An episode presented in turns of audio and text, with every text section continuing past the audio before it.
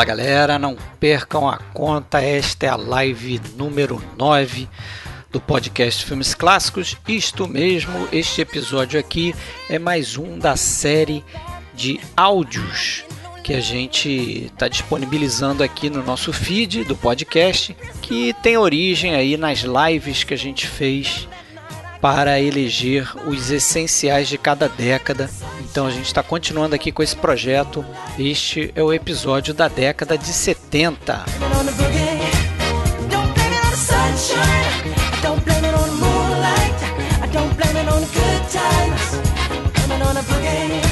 Bom, se você quiser dar uma olhada aí na nossa live no YouTube, acesse o nosso canal, procura no YouTube por podcast Filmes Clássicos ou entre em filmesclássicos.com.br para descobrir o link lá do nosso canal de YouTube e também para ouvir os nossos podcasts em áudio. Estamos também no Spotify e em qualquer outro agregador de podcast. Sempre procure por podcast Filmes Clássicos.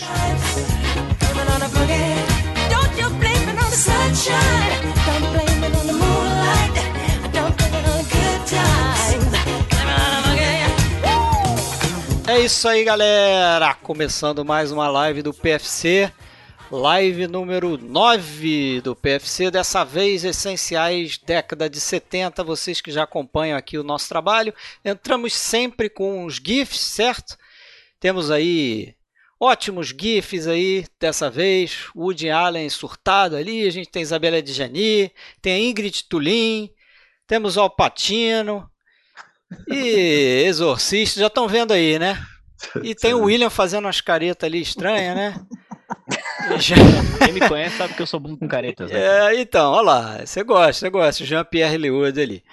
Mas. Quem que eu vou dar o tiro hoje? É, olha aí, já estão vendo, né? Ali? É, o Michael. Alexandre, Alexandre tá, ah, Alexandre tá assustado ali, acordou com uma mordida no pescoço. Nosferato. Nosferato. Mas vamos revelar a galera aí, você já conhece a gente. Vamos lá. Ah. Começando para valer a coisa, hein? Viram o disclaimer aí, né? Estão tranquilos. Viram o disclaimer, sabem que a gente não vai conseguir citar aqui todos os filmes da década de 70.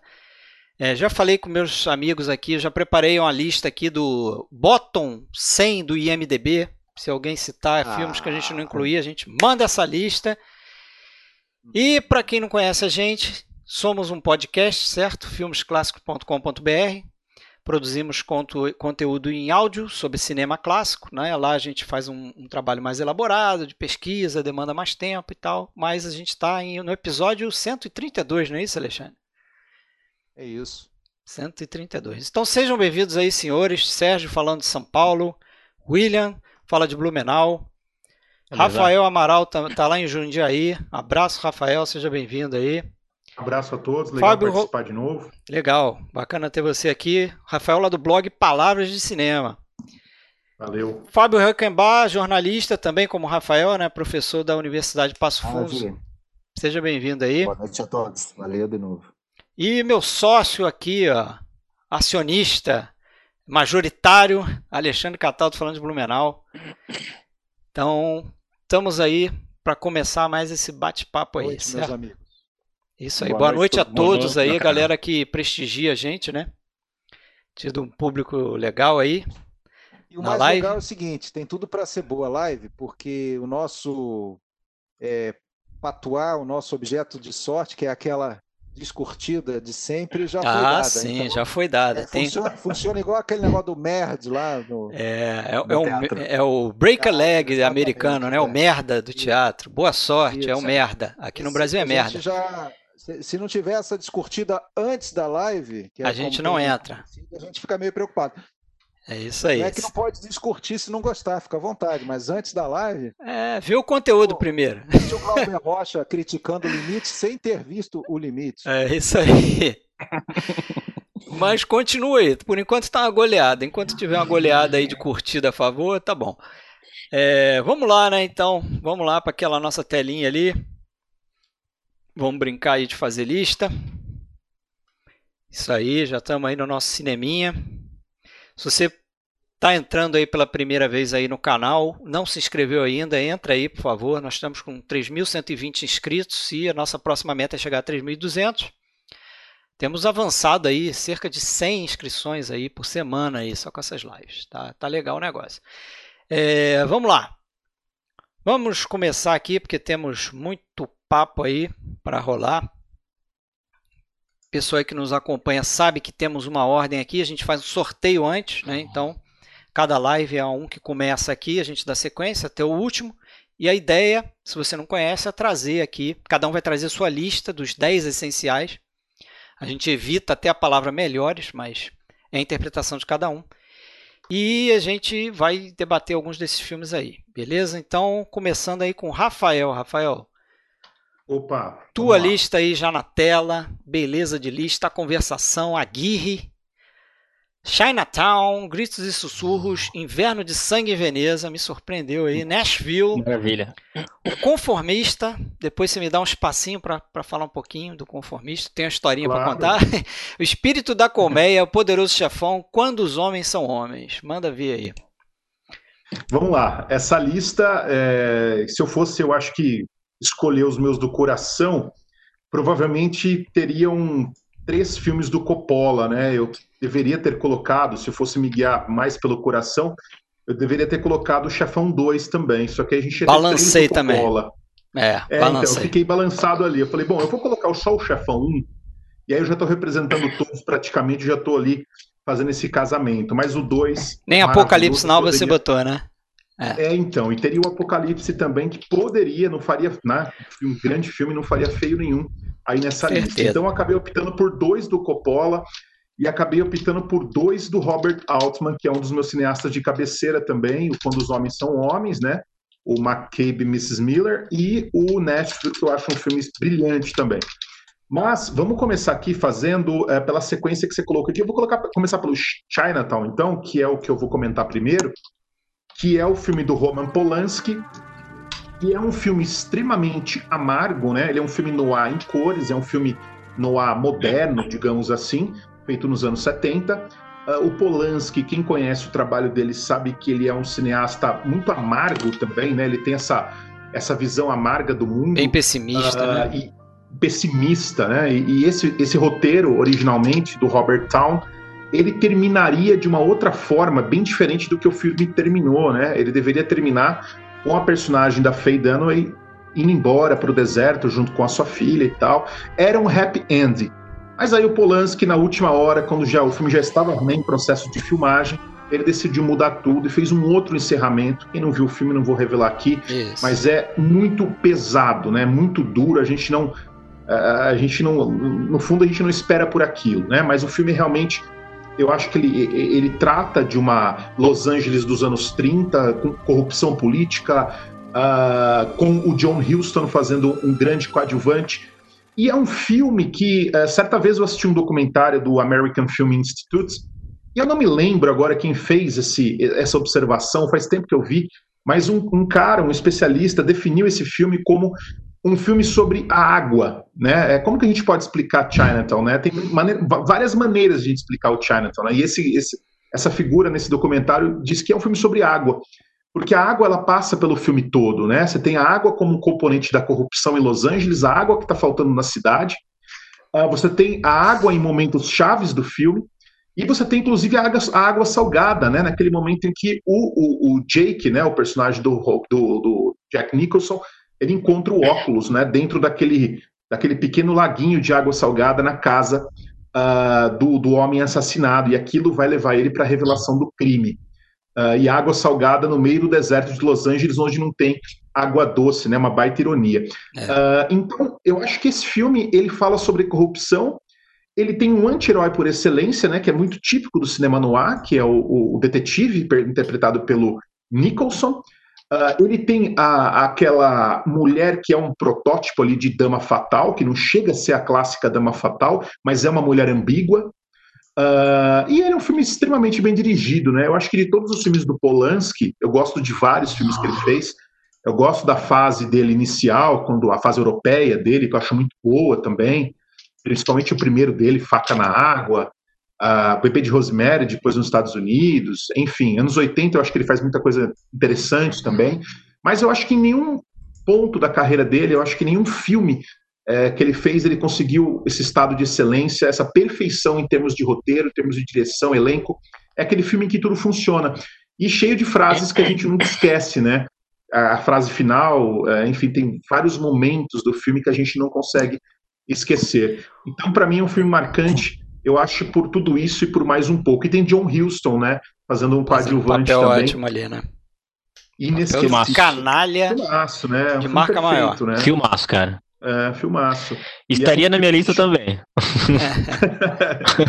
é, e é um filme que, é, é, que você tem que ver várias vezes, né? Tem muitas camadas, né? É um filme que a gente sempre, quando assiste, encontra uma camada diferente. É um filme brilhante, né?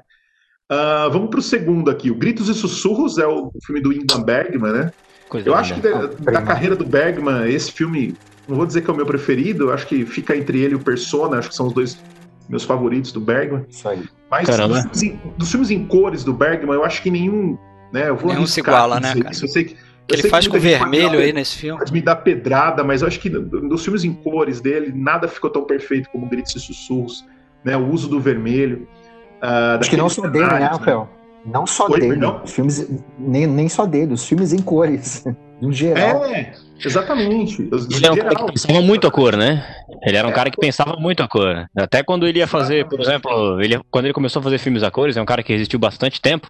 Ele até quando ele ia fazer cenas de almoço, de janta, até os restos de comida, as cores das comidas eram pensadas até para compor a cena. Caramba. E esse filme, ele já foi definido de muitas formas, né? Eu já li, eu já li descrição desse filme dizendo que ele representa o útero feminino, por isso que ele é vermelho. O Bergman já deu uma declaração uma vez que ele imaginava a alma da cor vermelha, por isso que ele tingiu esse filme de vermelho, exagerou no vermelho, porque era uma representação da própria alma que ele estava transparecendo ali, né? A gente vê nas imagens, que inclusive a gente já passou aqui no vídeo, uh, o final, né? O contraponto do branco, né? Daquela lembrança em branco das irmãs em um dia feliz, né? E ele é um filme essencialmente feminino, né? Os homens têm uma participação muito, muito pequena ele é um filme essencialmente feminino sobre irmãs que estão reunidas em uma casa em volta de uma delas que está morrendo, né? Que é a Harriet Anderson, que também está em uns grandes momentos da carreira dela aqui. Uh, e toda a turma do a gangue toda do Bergman está ali, né? Acho que só a Ingrid, a Ingrid Tulin eu acho que não está ali, se eu não estou enganado, mas eu acho que a gangue toda está ali. Não, né? a Ingrid Tulin tá. A, a Bibi, perdão. A Bibi, né? a Bibi, e o, Bibi, eu confundi. O Max, von, o Max von Sydow também não tá, né? Já tinha é, o Max von Sydow não tá, mas eu digo das mulheres, das damas do Bergman, Acho que praticamente é. todas, né? A Liv Uma, obviamente, né? Brilhante também. Uh, e esse filme ele traz esse sentido, esse sentido claustrofóbico, né? Esse sentido de prisão. Uh, apesar de ser todo, quase todo, não todo, muito né, retratado dentro de um ambiente fechado, ele nunca é teatral, muito pelo contrário, ele é extremamente cinematográfico. Né? Visceral, né? Cara? A referência a Pietá que ele faz naquela cena da. Né, da, da empregada, da, né? Da babá da, ali. Da da babá, babá né? com, a, com, a, personagem da Harriet Anderson, né? A impressão que a gente dá é que o Bergman está tentando pintar um quadro ali, né? Ele está tentando ir além uh, uh, do, da, da, própria, uh, da própria estrutura cinematográfica, né? Então acho que esse é um filme perfeito. Oi? Rafael, se me permite, é, o, o, Bergman ele faz os fades do filme todos em vermelho, né? Não é aquele é, fade é, ele, não fade. ele não faz fade só preto. Uma cena, só uma cena que ele não faz o fade vermelho, que é quando tem aquela lembrança da personagem, quando ela não se dava bem com a mãe, ele faz um fade azul, mas depois que as duas se reconciliam, aí ele é. volta a fazer um fade vermelho. Como o William falou, ele, ele pensava muito na maneira como é que ele vai usar a cor. Eu acho sim, sim. É, é interessante, Fábio, que você falou, porque tem outros filmes que trabalham com essa questão do fade em cores, né? Eu lembrei de dois aqui, e sempre quando eu vejo esses filmes, eu me lembro do Gritos Sussurros, né? Eu me lembro aqui do As Duas Faces da Felicidade, da Annie Vardar, ela também trabalha muito com essa coisa do fade colorido, e também uh, A Liberdade Azul, do Kieslowski, que ele também uhum. trabalha muito com o fade azul, né? É, com aquele jogo do, do fade na tela, depois a volta para o momento anterior, inclusive, diferente do que faz o Bergman aqui, né? Mas uh, realmente, né? Ele tinge a tela de vermelho, né? Como a gente estivesse invadindo é. um espaço que me parece às vezes que nem humano aquilo me parece, né? Me parece um espaço de espíritos, de fantasmas. Eu acho que esse filme ele possibilita muita é, muita coisa aí, né? Muito olhar quando a gente está uh, assistindo ele. Já faz um tempo que eu vi pela última vez, eu até preciso revê-lo. E uh, o, o, terceiro aqui, para mim, é um filme muito especial, né? O Conformista. É mais um caso de. É, você tem uma carreira brilhante do Bertolucci, é, que começa com a morte, passa pelo filme. É, um filme brilhante que ele fez nos anos 60 também, que eu gosto muito, que é o Antes da Revolução, que é um dos melhores dele, pouco visto, né, infelizmente. Uh, fez também a Estratégia da Aranha, que fala do fascismo.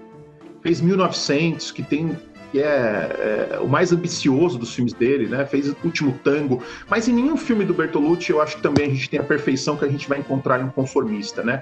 Esse filme marca uma das parcerias dele com o Vittorio Storaro, né? Antes do Storaro mesmo. A cena do vento tornar, aí. Cena do vento, né? Antes do Storaro se tornar um, um gigante diretor de fotografia internacional, ele já havia feito esse trabalho que é é brilhante, né? E essa cena que passou aí, que ele está com o professor na sala, né? Aquela referência ao mito da caverna de Platão. Para quem não viu esse filme conformista, ele fala de um uh, fascista pequeno burguês alienado, interpretado pelo Jean-Louis Trintignant. Um uh, oportunista, né, na verdade. Alma, um oportunista, totalmente. Ele vende a sua alma para o fascismo e se torna um agente fascista e vai para Paris com a missão de matar o antigo professor comunista dele, né? Uh, e claro, né, muita coisa não sai como ele imaginava, e você tem todo aquele componente do desejo da mulher, do corpo feminino, confrontando o, o, cara alienado, né? O fascismo sendo confrontado pelo desejo, pela liberdade do corpo feminino, pela liberdade que a mulher representa ali. Então, o confronto ao sistema fascista, aquela mentalidade tacanha fascista, ela é confrontada pelo desejo. Né? Eu acho isso muito interessante. Esse confronto entre o homem retraído, sexualmente ambíguo, e aquele desejo que o toma uh, de assalto.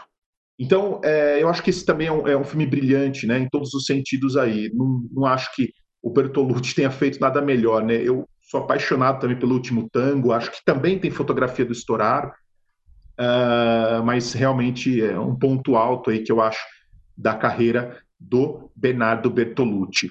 É. Fred, você falou que você queria falar alguma coisa, Isso, por favor. então. Você me criou um probleminha, um probleminha bobo, na eu verdade. Que você, que você eu... comentou alguma coisa disso. Isso, que foi o seguinte, é... eu peguei para rever esse filme. Eu tinha visto é. esse filme faz um tempo e não tinha gostado do filme. É, sabe aquele que você vê e fala assim, porra, mas o que, que falam tanto desse filme? Não vi nada demais. Mas isso foi anos, anos atrás, né?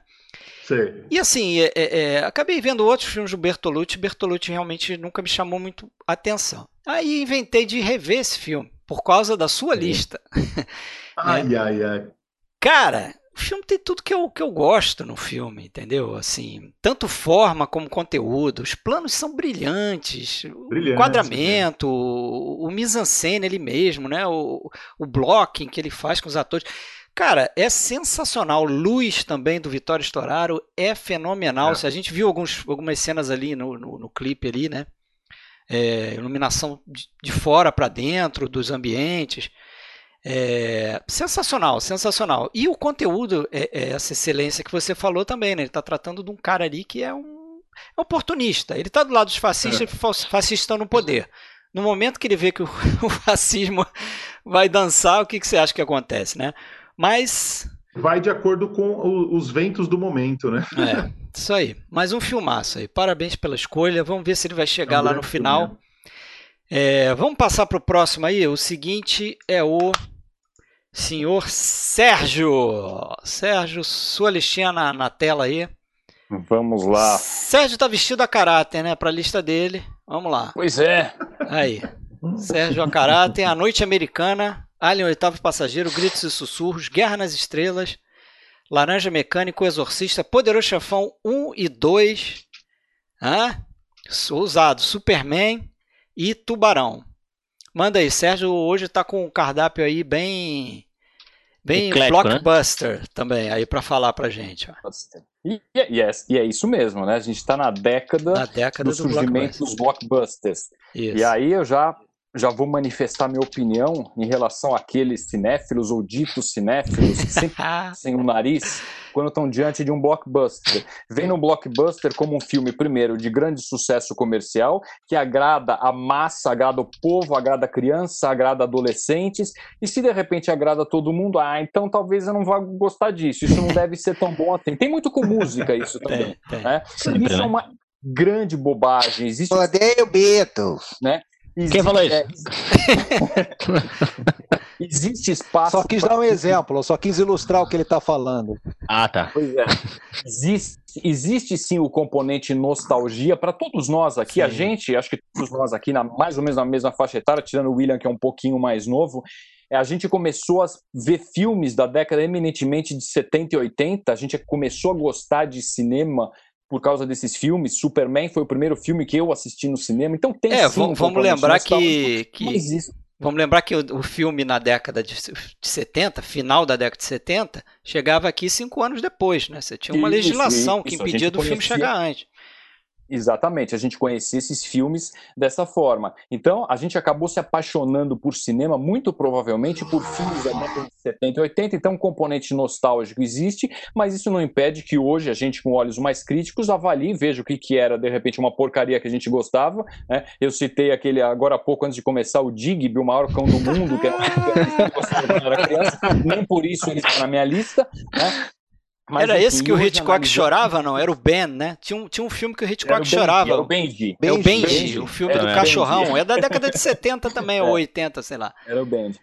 E a década de 70, né, com o surgimento desses novos diretores americanos aí da nova Hollywood para essa independência em relação aos grandes, aos grandes estúdios, surgimento dos blockbusters, a gente descobriu que quando o cara colocava talento junto com paixão, ele conseguia fazer filmes mesmo que fossem filmes sobre um ET assassino, um peixe assassino, uma história capa-espada ambientada no espaço, ou até mesmo um herói de, de quadrinhos. Eles poderiam ser feitos grandes filmes.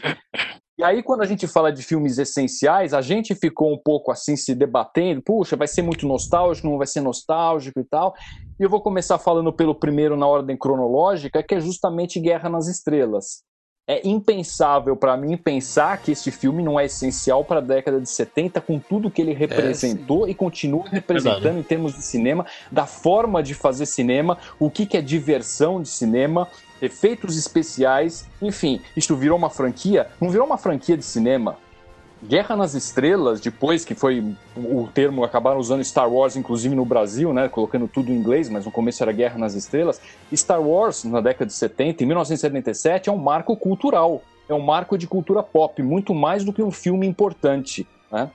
E a história do filme acaba sendo muito interessante, todo mundo, todo mundo já conhece, né? mas assim, o George Lucas começou a trabalhar nesse roteiro desde 73, com vários, vários tratamentos, várias ideias, um monte de coisa diferente. Só, só para falar de Star Wars daria para fazer um podcast aí como daqueles que a gente faz de duas horas às vezes, né, Fred Alexandre? É, então, assim, não entrar em detalhes em relação a isso. Deixa eu só mas... falar, falar uma coisa, Sérgio. Eu concordo assim como o Tony Vendramento comentou, faço, dele, faço minhas as palavras dele, eu concordo com o que ele falou.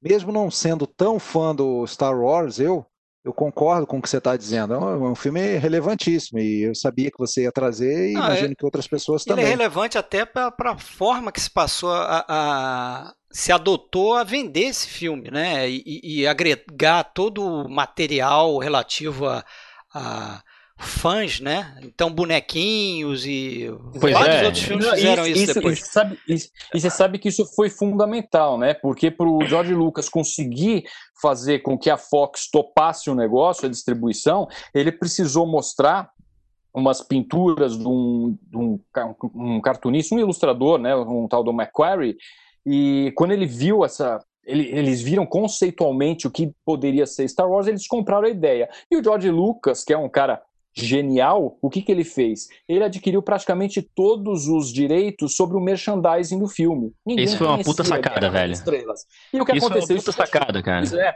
e assim, isso deixou o cara milionário. Deixou o cara milionário. E com liberdade para fazer o que ele quiser. Ô, né? Sérgio. E Exatamente. o assim, quando ele foi na sala dos executivos negociar isso aí, ele falou, né? Na época era muito comum um diretor ter um cachê e pontos de bilheteria, né? Ele abriu mão dos pontos de bilheteria e falou: ó, a marca Star Wars é minha. Os caras pensaram, ah, beleza, esse aí é um otário. Visionário, né? visionário, visionário. Quem é o otário agora, né? Tem uma, tem uma história engraçada, tem uma história engraçada também no livro do Peter Biskent, do Como a geração é, Sexo, Drogas e Rock and Roll salvou Hollywood, que ele uhum. conta que o George Lucas, quando o filme estreou, nas primeiras salas dos Estados Unidos, o George Lucas estava fora do país. Nem ele achava que o filme ia arrebentar de bilheteria. Aí ligaram para ele e falaram: George, George, as filas estão virando o quarteirão, volte para os Estados Unidos agora. É um negócio louco, cara. É, era uma coisa louca. E ele, ele apostou nisso, mas ele também não tinha noção. Ele não, tanto não tinha noção, porque assim, a história estava escrita, boa parte da história estava escrita, né? tinha tudo para dar errado, se você para para pensar. Essa história do episódio 4, isso foi colocado só em 81, se eu não me engano, quando, quando eles iam. Depois do lançamento do Império Contra-Ataca, né? Em 80, que eles colocaram esse episódio 4, Uma Nova Esperança. Porque era assim, era Star Wars, ponto, né? Guerra nas Estrelas, era esse o filme. De, porque assim, ele não tinha ideia que aquilo ia dar certo. E tinha tudo para não dar certo. Porque se a gente para para analisar, a gente começa a assistir Guerra nas Estrelas é como se pegar um filme começado, a história já começou, tem um letreiro tentando te, te fazer é. entender mais ou menos o que está acontecendo, e já você tá começa, começa a ver aquele, aquele tiroteio lá, no meio de uma ação, uma nave sendo invadida, você não entende que é aquilo, e eu acho assim, um ponto de virada onde ele ganha logo no começo do filme, é a entrada do Darth Vader. De repente é. entra aquele cavaleiro negro assim que deixa todo mundo embasbacado. E aquilo ganha a plateia logo nos primeiros minutos de projeção. E aí o que vem para frente, enfim, é, é, a gente já conhece bem, mas a plateia foi ganha, foi um sucesso estrondoso de bilheteria. Ele ganhou muito dinheiro com isso e depois veio a franquia com o Império Contra-Ataca, episódio 5, e na minha opinião é um filme bem superior é ao episódio 4, eu acho que é bem superior, é o meu favorito da, de todos, né? É, enfim. Sérgio. É, e a... Fala, Alexandre? Sérgio, é, eu só trazer a pergunta do Marcelo Marques, ele até perguntou já algumas vezes, a gente não está conseguindo acompanhar as perguntas, para a gente comentar eventualmente se a gente, algum desses filmes que vocês estão falando e que nós vamos falar, se a gente chegou a assistir no cinema, né? Você até falou do Superman, que foi o primeiro que você viu no cinema, eu também fui ao cinema, lembro disso, uhum. é, claramente.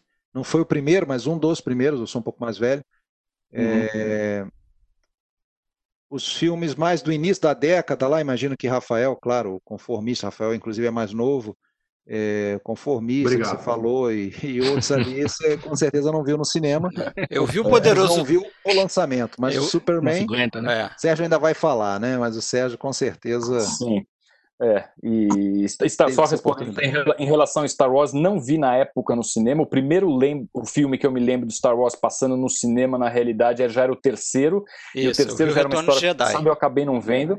Eu acabei vendo depois todos que eles foram relançados, quando a nova trilogia foi lançada, eles relançaram todos, né? E aí eu vi, sim, todos eu acabei vendo eu no cinema. Eu lembro é que eu, eu fiquei apaixonado pelo Retorno de Jedi, é, moleque, vi no cinema.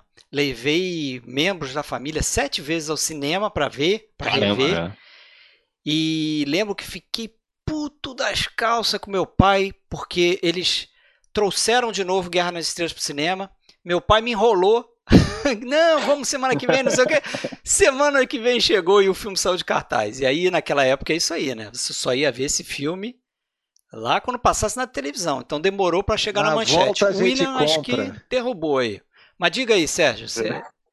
manda ver aí. Acho que o William deu uma caída. Foi isso. É, ele caiu. Pra ver se ele vai, vai entrar de novo aí, hein, pra, pra autorizar. Mas, dando sequência, então. É... Então, só em relação a isso, George Lucas ganhou muito dinheiro, todo mundo conhece a história. Ele continuou ganhando dinheiro depois de vender para Disney ainda, isso aí, tantos anos depois. É, é realmente um cara com uma visão além do alcance, né? E no ano seguinte, é, o que se conhecia de super-herói até então era aquelas séries antigas, tinha a série de super-homem com o George Reeves, depois teve aquilo que se chamava de, de série de super-herói, que era o Batman com o Adam West, que hoje a gente vendo aquilo chega a ser constrangedor, tem umas cenas constrangedoras. É, e de repente, para comemorar os 40 anos do Superman, né, o Alexander e o Elias Salkind compraram os direitos e resolveram fazer um filme sobre o super-homem, né? nada mais, mais esperado, nada mais justo. E tentaram contratar alguns, alguns diretores, dizem que chegaram a cogitar inicialmente um Spielberg para dirigir Superman, mas eles estavam meio assim ainda, esperando para ver o que, que ia acontecer com isso lá atrás, né? O que ia acontecer com, com Tubarão, chegaram a cogitar o próprio Coppola, William Friedkin, até Sam Peckinpah chegou a ser cogitado para dirigir Superman, assim como atores também. Quem que faria o Superman? A ideia inicial era chamar um ator conhecido, então chegaram a pensar em Robert Redford, Burt Reynolds, Sylvester Stallone, em alguns desses. Depois, quando fecharam com o Richard Donner, É, o Donner, na verdade, ele deu a direção para onde que eu precisava, precisava caminhar, né? Tá todo mundo. Ah, não, é, o William, acho Vai que... lá, eu acho que o William não tá conseguindo, não, mas dá uma... sequência aí, qualquer coisa a gente. Pensei que eu tivesse. É, pensei que eu pudesse ter caído. E aí, na realidade, acabaram depois de muito pensar, optando pelo Christopher Reeve, que foi isso, o Donner também tem mérito nisso, porque ele achava que realmente precisaria ser um ator desconhecido para viver o papel. É lógico, você coloca um Robert Redford, um ator já conhecido, as pessoas iam enxergar o ator na roupa do Superman. O Christopher Reeve tinha feito alguma coisa em teatro, em série de televisão, mas não era super conhecido. Então, a hora que ele colocou o uniforme e ele tinha uma presença que foi assim fundamental para o sucesso do filme. Várias coisas foram fundamentais, né? Mas a, o Christopher Reeve foi incrível. E eles tinham chamado o Mário Puzo para fazer o primeiro tratamento do roteiro, só que o primeiro tratamento do roteiro seguia aquela linha do Batman, né, da série do Batman, negócio meio camp, brega, meio comédia. E aí eles falaram: não, não, isso aqui não, não é não é essa ideia. Né? O Donner também bateu o pé e falou: não, a primeira coisa é ele se levar a sério, porque assim, o que, que ele queria com isso? Ele queria verossimilhança num filme de super-herói. Então vamos mostrar né, que se existisse um super-herói, seria dessa forma. Vamos fazer a plateia acreditar naquilo. Tanto que eles já fizeram aquele slogan, You Believe a Man Can Fly, antes dos efeitos especiais, alguns efeitos que foram desenvolvidos especialmente para o filme, eles nem sabiam como eles iam fazer, mas eles já tinham vendido a ideia de que a plateia ia acreditar que um homem podia voar. Então, é, ele se levou muito a sério, né? Deixa eu só pegar a palavra aqui então para falar um negócio. Está ao vivo? Tá ao vivo, manda ver. É por, é, é por Fantástico? É por Fantástico. Pessoal, é, tem disclaimer. O nome da live, a gente não está aqui querendo, tendo a pretensão de escolher melhores filmes. Quem somos nós? Né? Nenhuma pessoa, nenhum de nós sozinho consegue é, chegar a uma conclusão dos seus melhores, porque não existe melhores, não é uma corrida, como diz o Woody Allen. Não tem uma corrida de filmes o melhor. Tem os seus preferidos, pelos seus critérios subjetivos. Subjetivos, tá ok? Subjetivos, ou seja, cada um tem o seu. E mesmo assim a gente não quer falar de melhores, a gente está falando daqueles que a gente considera essenciais. Chegou o Marciano aqui, olha, meu filho Marciano, eu quero te mostrar o que era o cinema nos anos 70. Olha esses filmes aqui. Então é claro que se a gente falasse aqui de 200 filmes, iam estar tá faltando ainda 10, 20, 30, 40. Agora, o que eu acho que não há necessidade é do sujeito ser arrogante em relação à sua opinião. Ela é mais esperta, é mais inteligente, prevalece em relação aos outros. É, tá de sacanagem em relação à sua opinião. Me desculpa, mas é quem está aí está no outro espírito. Está no é. outro espírito, tá ok? Vamos Valeu. Seguir. Manda ver aí, Sérgio. Já estamos já. É, é aquela história né, que a gente viu na live passada em relação ao filme, o filme ser comunista.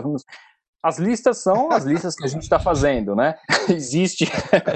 existe é filme questão... comunista. Existe a questão de importância para o cinema, existe nosso gosto pessoal, evidentemente, porque se não importasse nosso gosto pessoal, a gente não precisava fazer listas, nossas listas, era só pesquisar em, na, na, internet o que existe dos, dos, mais votados pelos críticos profissionais e pronto, né? Essa lista estava pronta. É, mas enfim, retomando então, só para a gente concluir essa parte aqui do Superman, que eu estava dizendo quando o, o William acabou caindo. Então o filme foi feito com muita seriedade, né? Efeitos especiais excelentes para a época foram desenvolvidos. Até hoje, alguns são muito bons. Lógico que alguns estão ultrapassados, né? Faz parte, o filme é de 78. Sim. E esse filme também, assim como aconteceu com Guerra nas Estrelas em relação ao blockbuster, esse entrou na categoria de blockbusters também, um filme com 55 milhões de dólares de investimento, ele abriu a porta para o que existe hoje de filmes de super-herói.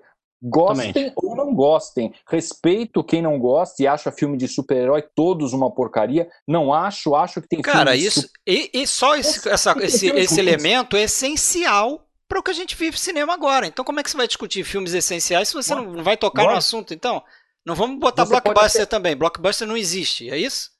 Pois é, Blockbuster, Blockbuster surgiu nessa década, surgiu, então Blockbuster mudou a forma de fazer cinema. Esses filmes são essenciais. Eles podem não figurar na lista de todos porque você dá preferência para outros filmes. Isso. Mas qualquer cinéfilo, qualquer pessoa que entenda um pouquinho de cinema, não precisa ser muito, mas se entender um pouquinho de cinema, vai entender a importância desses blockbusters da década de 70 e é muito fácil de, de entender a presença desses filmes em uma ou mais listas. Quando eu coloquei Superman Star Wars na minha lista, Guerra nas Estrelas, não sabia e ainda não sei, na verdade, se ele vai aparecer na lista de todo mundo. Me tô, tô suspeitando que aparece na do William pela roupa que ele está vestindo.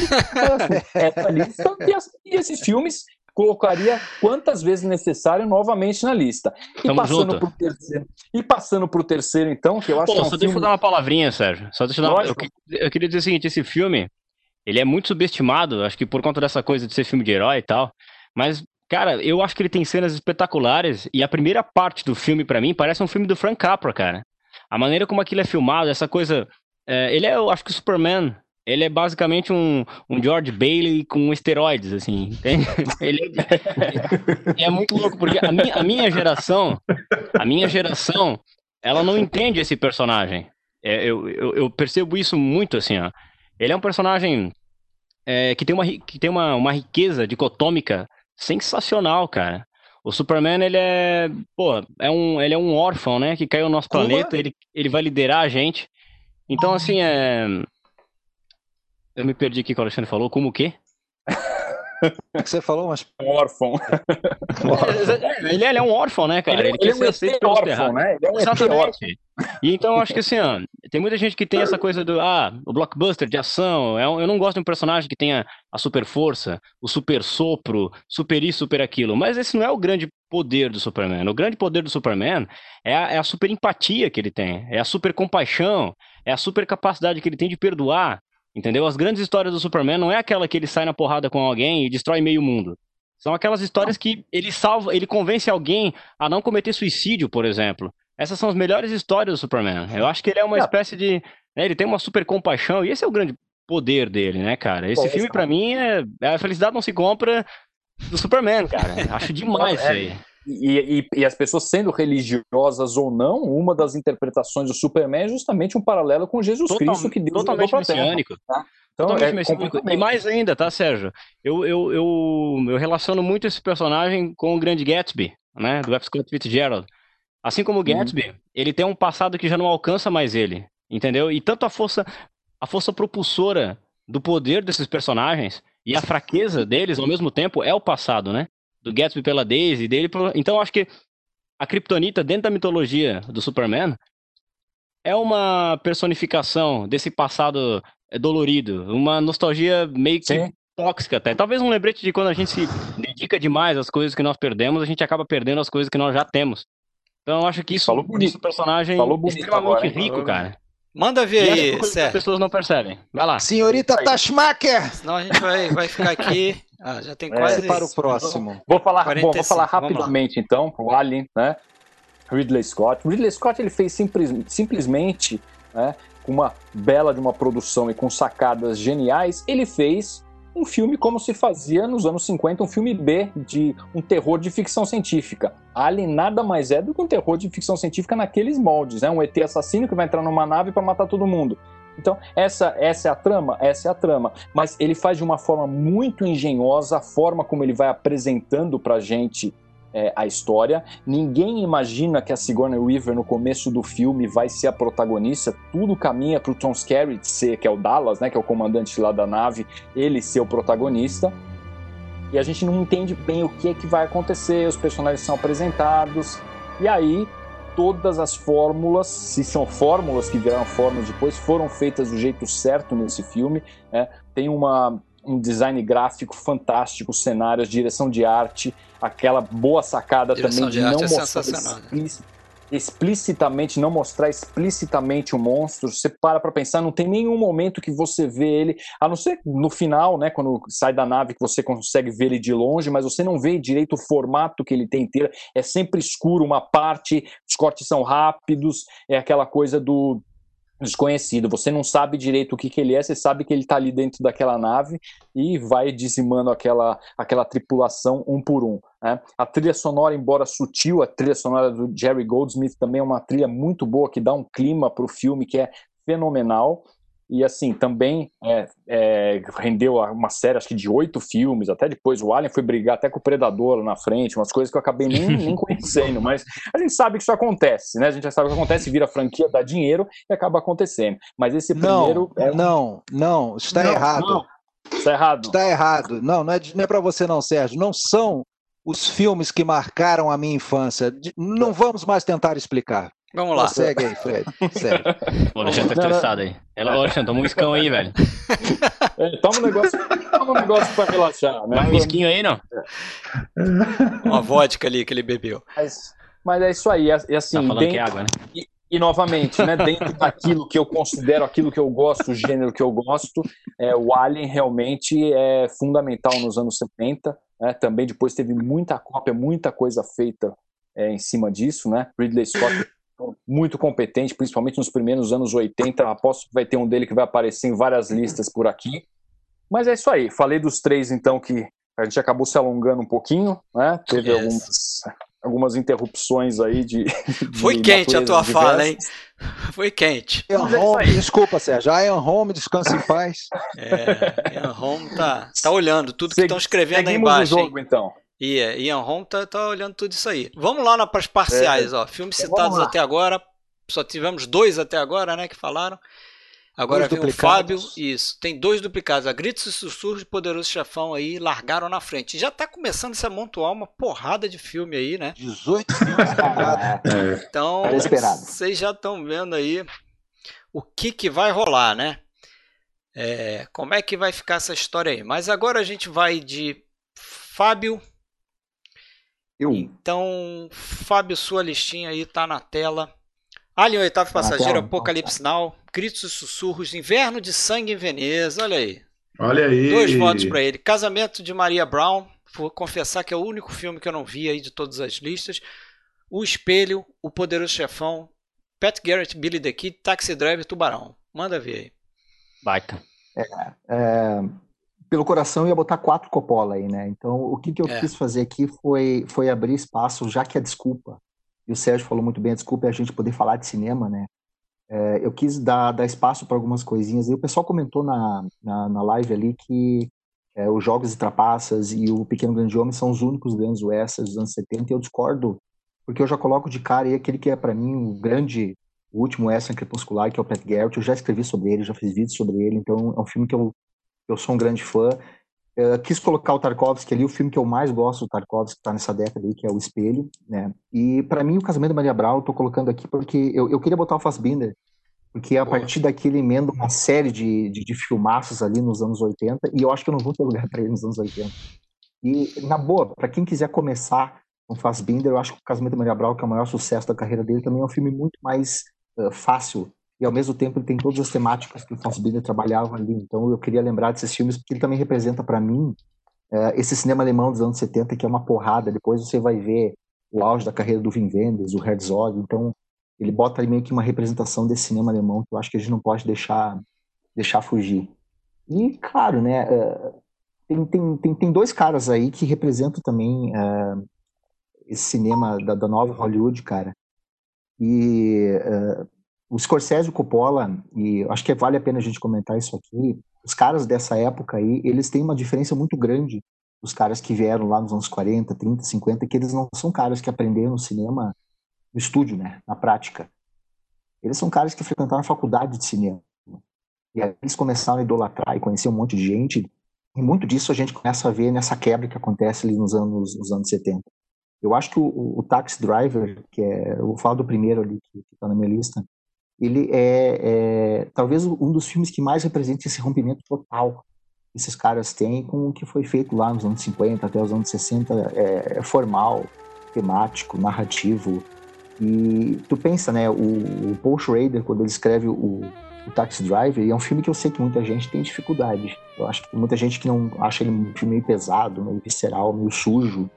Uh, imagina, o Paul Schrader na época, ele, ele, ele se espelha completamente nele mesmo para criar o Travis, né? Pô, o cara escreve o roteiro do Taxi Driver com um revólver do lado do, da máquina de escrever. Autobiográfico. Totalmente. O cara tinha, ele tinha sido demitido, ele tinha largado a esposa para ficar com a amante, a amante chutou ele, então ele tava na M total, né? E eu acho muito legal o, tem uma entrevista que o, o Ebert faz com o Scorsese na época do lançamento, que o Scorsese fala um pouco desse processo de imaginar quem é o Travis Bickle, que é esse personagem fica vagando. E eu acho muito legal isso também, porque o, o, o táxi é essa coisa, é, é aquela, aquele caixão de, de, metal que fica andando pela rua e ali entra todo tipo de fauna que existe em Nova York, passa pelo táxi desse cara que chega totalmente deslocado da guerra, né? E ele fala uma coisa que eu nunca tinha me dado conta que é muito legal. O, o Scorsese, eu li isso hoje. O, o, Travis é o cara que ele, ele é um solitário por natureza porque ele não se encaixa em lugar nenhum. E as mulheres com quem ele tem relação no filme são duas mulheres que ele nunca ia conseguir concretizar nada. A, a Betsy é porque é uma personagem pura demais e ele nunca ia admitir acabar com a pureza dessa mulher. E que a Iris, que é a personagem do Jude Foster, é uma mulher que é suja demais e que ele nunca ia admitir e sujasse a ele mesmo. Eu achei isso muito legal, porque tudo aqui no filme dá vazão a essa ideia de um cara que ele está totalmente deslocado e ele não consegue uh, se relacionar com ninguém. E aí o Herbert, que o Herbert é genial, né? Eu sei que o Rafael também é um fanzaço dele. O Herbert Sim. começa o texto dele, o texto dele, Taxi Driver, lembrando aquela, aquele diálogo famoso, né? Tá falando comigo? Tá falando comigo? Só que o Herbert vai além. O Herbert, o Herbert fala depois, que depois disso tem outro diálogo. O, o Daniel diz, não tem ninguém mais aqui. Tô só eu aqui. E o Herbert diz, esse só estou eu aqui é que é a chave para entender o personagem, que é um cara que é completamente sozinho, não consegue se, se ligar com mais ninguém. E é muito legal, porque o, o, Scorsese ele pega esse roteiro do Paul Schrader, e, que já é um roteiro muito, muito foda, e ele bota toda a autoria dele ali, ele transforma isso aí numa obra que é totalmente visual. É, é, todas, todas as questões de uso de, de fotografia, de som, de luz, enquadramento. Se a gente prestar atenção na maneira como ele vai trabalhar os enquadramentos dos personagens, ele bota a uh, questão discursiva e autoral dele em todos os relacionamentos, uh, do Paul Patine com, com, o Travis, o Travis com o Sport, que é o personagem do... do... Peter Boyle. Isso, do, do Harvey Keitel. Né, Harvey Keitel, do, perdão. Do Sport. E aí, e aí tu tem todas essa, essas relações que dele conseguir se aproximar, dele, dele não conseguir, dele se afastar. É um filme que eu acho que uh, as pessoas olham para ele meio que quem não gosta, é um filme muito sujo, muito difícil. Mas se tu prestar atenção bem no que, que ele está fazendo ali, é muito legal. Primeira vez que a gente vê o, o filme, o que, que a gente vê? A gente vê aquele táxi surgindo e a gente não enxerga Nova York, a gente só vê é, água, a gente só vê fumaça, a gente só vê sujeira. Ele filma Nova York de dia de um jeito e de noite aquela fauna que parece um purgatório, um monte de almas andando, buscando alguma Fábio, eu acho um filme tem... muito, muito discursivo em relação a, essa nova Hollywood. Tem a, a questão do, da relação com Rastros de Ódio também, né? Muita gente diz que uh, esse filme teria sido baseado no Rastros de Ódio, né? A questão do cara que volta da guerra e que está tentando salvar uma, uma, uma, menina, né? O cara deslocado. Rastros de Ódio é isso e também, né? É, é, verdade. É verdade, eles idolatravam Rastros de Ódio, né? A gente é. cresceu idolatrando o, o, filme do Ford, ele, o, o Lucas, o Spielberg. Então, é, e, a, e, a, frase que resume tudo, né? Um dia uma chuva de verdade vai cair e vai Exato. limpar toda a sujeira dessas ruas. Para mim é um, é, um, é um filme que, que não tinha como deixar de fora aqui. É interessante ter uma narração em off que, na verdade, não parece que ele tá narrando, com, falando para ti. Se a gente começa a prestar atenção, parece que é ele falando sozinho. Não é ele narrando o filme para ti, como é o normal de uma narração em off. Então, eu não tinha como, como deixar de fora o Taxi Driver, Assim como também não tinha como deixar de fora o, o Poderoso Chefão, né? O pessoal que me conhece sabe, eu sou, para mim, o melhor filme já feito. O Poderoso Chefão, para mim, é uma aula completa de narrativa, de interpretação, de trilha, de som, de mise-en-scène, alegoria, Sim, metáfora, paralelo. E é interessante porque é, o filme que a gente conhece e ele aqui está representando o 2 também. Eu não botei o 2 porque eu queria dar lugar para mais coisas na lista. Ele, o filme que a gente conhece é interessante como ele é, ele é o oposto total de tudo aquilo que a Paramount queria. E o, o, cara responsável por salvar o filme do desastre, que assim se chama só Francis Ford Coppola. O cara peitou e o mais interessante a é que o Coppola ali, não queria fazer. Ele, não, ele, ele não, não era ninguém ali ele praticamente, ele peitou ali o a Paramount. Feitou. Né? E aí a gente tem que lembrar, né? A gente tem que lembrar da figura de alguns produtores, o Alan Ladd Jr. no Guerra nas Estrelas, o Robert Evans aqui. E são caras que entenderam uh, e, e, conseguiram dar uma certa guarida para esses caras poderem desempenhar uma visão que os caras da antiga não tinham. Eles não conseguiam entender que cinema era esse que estava chegando. E o Coppola pega um projeto que ele é completamente uh, popular, porque ele é baseado no best-seller, e ele cria uma obra que é muito pessoal. Isso é uma coisa que eu acho fantástica. E mais, né? Porque ele faz o filme sem pensar que o filme vai ter continuações. Então, a cada vez que ele vai, vai indo à frente, ele é roteirista também, ele vai conseguindo engendrar uma história que depois das contas você vê os três filmes e você percebe que tudo ali não é só um filme de máfia, é uma história, é a tragédia de um homem, que é o Michael, e da maneira como a gente vai estar tá sempre comparando o que, que o Michael fez com o que o pai dele fez. Ele vai criar várias estratégias de comparação entre o primeiro, o segundo filme, o segundo e o terceiro. Por isso que eu digo que eu vejo o Poderoso Chefão como um grande filme de nove horas. Os filmes sozinhos são muito bons. Até o terceiro, que o pessoal não gosta, eu gosto. Mas ele ganha muito mais quando, você vê quando a gente três. olha os três numa linha só. E vê a trajetória é, do, do Michael assim, Corleone. É, e ele é muito melhor. Eu não sei, eu li o livro. É, ele é muito melhor que o livro. Concordo. Muito eu li o livro também, Muito bem melhor. melhor. Também acho. Eu não sei se você sabe, tem uma frase do Mário Puzo que é genial, que ele diz assim, ó, se eu soubesse que o livro ia ser tão lido, eu teria feito melhor. depois, depois que é, lançou, porque virou, mesmo.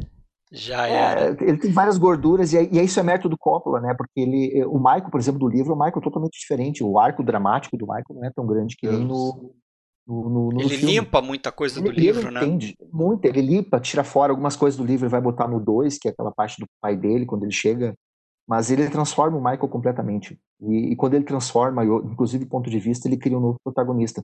Porque no livro, o, o Dom Corleone, o Dom Vito, ele é muito mais protagonista das ações, ele é muito mais presente do que no filme. O no Michael filme, é, ele, ele, é mais um personagem, né, Fábio? Ele é mais um personagem. Ele é mais, no, ele é mais livro, um né? personagem. Né? Ele é mais um personagem que ele, ele já é de cara, ele já é um cara mais aguerrido, mais agressivo, ele já briga, ele já discute com o irmão. Enquanto que no filme ele é um cara mais pacato, mais calmo, que ele vai crescendo aos. Essa metamorfose, aí, né? Reforça muito também o que faz o, o Alpatino ali, que também foi uma outra aposta certeira dele. É, tem tanta coisa que a gente pensa no Poderoso Chefão, tem muita frase que está no livro. Que está no livro. E, e, é esse contexto todo que você para e pensa assim. Tem, tem vezes na história em que as coisas acontecem assim. É, o diretor certo, com o casting certo, com o filme certo, com a hora certa, a tempestade com o compositor perfeita. certo. A tempestade perfeita que vai arrasar tudo e, e vai virar esse filme que para mim ele é, ele é, Eu já fiz vídeo dele, já fiz curso dele, já fiz palestra.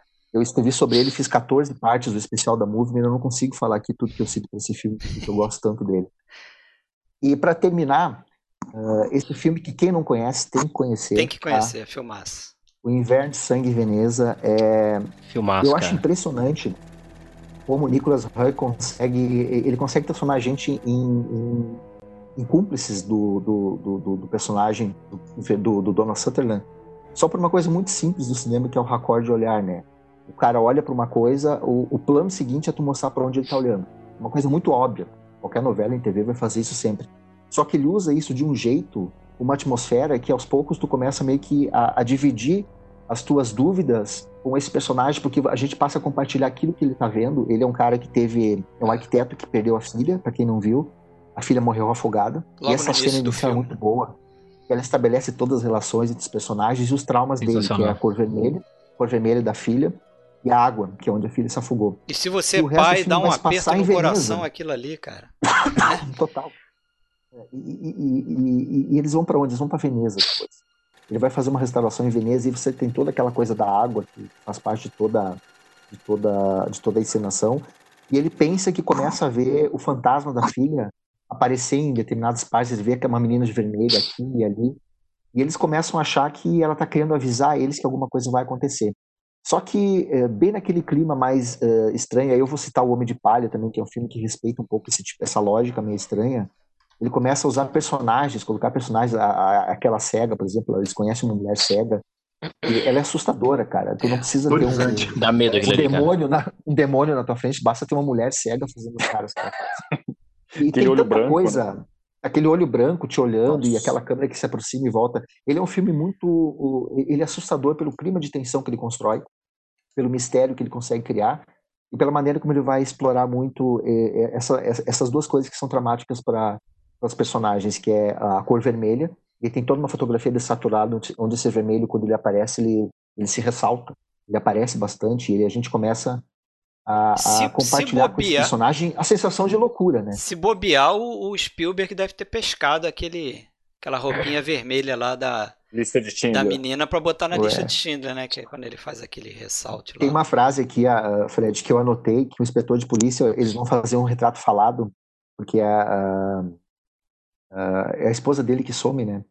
É. Eles vão fazer o um retrato falado, e aí o, o, inspetor de polícia diz o seguinte: a habilidade do artista da polícia é fazer com que o vivo pareça morto. Isso é para mim é quase como uma é, o, o, o, inspetor falando da própria habilidade do próprio filme de fazer a gente ficar na, na dúvida entre essa personagem está viva ou está morta, o que está acontecendo ali.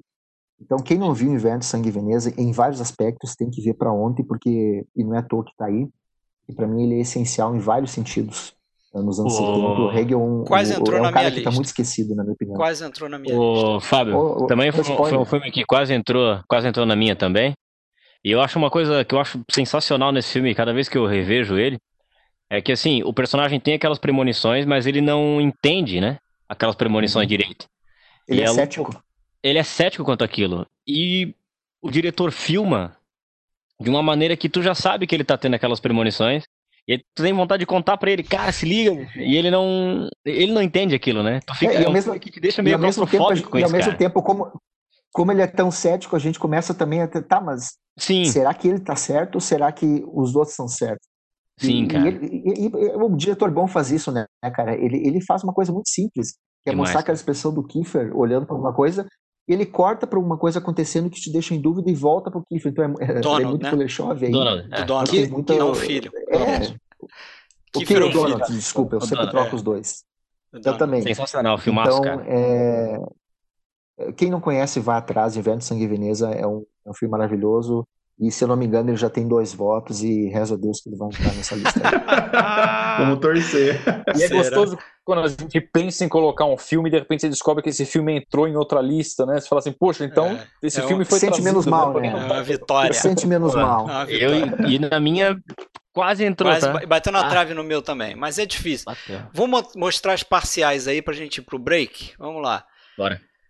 Três votos, Crit Sussurros, Poderoso Chefão, Alien, o Oitavo Passageiro com dois, Inverno de Sangue com dois, Tubarão com dois, ali já está se formando ali o grupinho ali do dos classificáveis, líderes. né? Dos líderes, dos líderes. Cinco. E outros 19 filmes, 18 filmes. Isso aí. Outros 18 filmes empatados com voto. Isso aí, listinha Total de 23 aí. filmes aí na, na mesa. Oh, Alien, Tubarão. É. Muita coisa Só americana aí, também, né? Só filme manjado. É. Nashville, Casamento de Maria Brown. Criança aí, Espírito aí da Colmeia, manjadíssimo. Enfim. é, vamos vamos para aquele break lá, para a galera tomar uma água. É, fiquem ligados lá, aí no break, lá, que tem dica aí do nosso próximo episódio. Hein? Tem dica aí. Dica não, né? Você tá bravo, hein? Dica não, tá na cara aí para todo mundo ver aí qual vai ser o nosso próximo episódio do PFC, beleza? Então daqui a pouco a gente volta. Dois minutinhos, hein? Vamos lá. Isso aí, galera. Voltamos aí com 85 assistindo aí. Então deu certo a porrada, hein? Deu certo a nossa porradaria aqui. E vamos partir. Já já temos uma hora e seis minutos, hein? Hoje tem, tem surpresa no final, né? Para responder Todos! Todos! Que final será? Vamos ver quem aguenta o final. É, até o final, essa live aí. Três horas de live, hein? Vamos lá. É... Agora quem é? Quem é? Sou eu. Vamos lá para minha listinha então. Vamos entrar no cineminha ali. Vai ser a minha listinha, certo? Minha listinha está aí na tela. A Noite Americana, Apocalipse Now, Chinatown, Gritos e Sussurros, Laranja mecânica, noivo neurótico, noiva nervosa, olha aí, o senhor Woody Allen aparecendo na lista. Poderoso é. Chefão, Solaris, Tarkovsky aí de novo, né, com outro filme, mas está aí o Tarkovsky. E não, não que mais? Ainda. Taxi Driver e Tubarão. Sim, Tubarão. Tubarão está na minha lista, eu vou comentar o Tubarão também. Tinha que estar tá nessa lista. Então vamos lá, vamos começar então com o Annie Hall, Noivo Neurótico, Noiva Nervosa, esse título brasileiro maravilhoso. É, né? Co coloquei ele na minha lista. É, primeiro porque é um excelente filme, é evidente, lógico que eu acho que todos na minha lista são filmes excelentes. Mas eu pensei o seguinte: é, na minha lista tem que entrar o Woody Allen, cara. E esse é o meu Woody Allen preferido. É a década em que o Woody Allen começa a, a virar diretor mesmo, né? Acho que na década, no final da década de 60 ele escreve dois roteiros E acho que ele começa, acho que o primeiro filme dele acho que é no final da década de 60, talvez. Eu não vou lembrar. Mas a década de 70. Final dos anos 60. Final dos anos 60, né? A década de uhum. 70 realmente que ele explode, né? E, e esse filme aqui é, é, um filme que é uma mudança na carreira dele e é uma mudança pensada, né? É uma mudança de estratégia na forma dele de fazer cinema e de abordar o, o, o a figura dele como comediante no cinema, né? Basta você ver alguns filmes anteriores dele, como Dorminhoco, é, que é uma comédia muito mais pastelão. É, aqui ele faz um, um, misto de comédia com drama, né? Com romance também. É uma história simples. Quem viu o filme sabe disso. Mas a forma que ele, que ele faz o filme é que eu acho interessante, né? A maneira como ele usa a linguagem cinematográfica para fazer comédia e ele mistura ali é, dois realizadores, dois entre aspas, né? Um grande realizador que ele, que ele é apaixonado é o Ingmar Bergman, a gente sabe disso. E o, o, o, os outros realizadores, que é uma trupe de comédia, os irmãos Marx, né? o Groucho Marx é um, é um ídolo para ele também.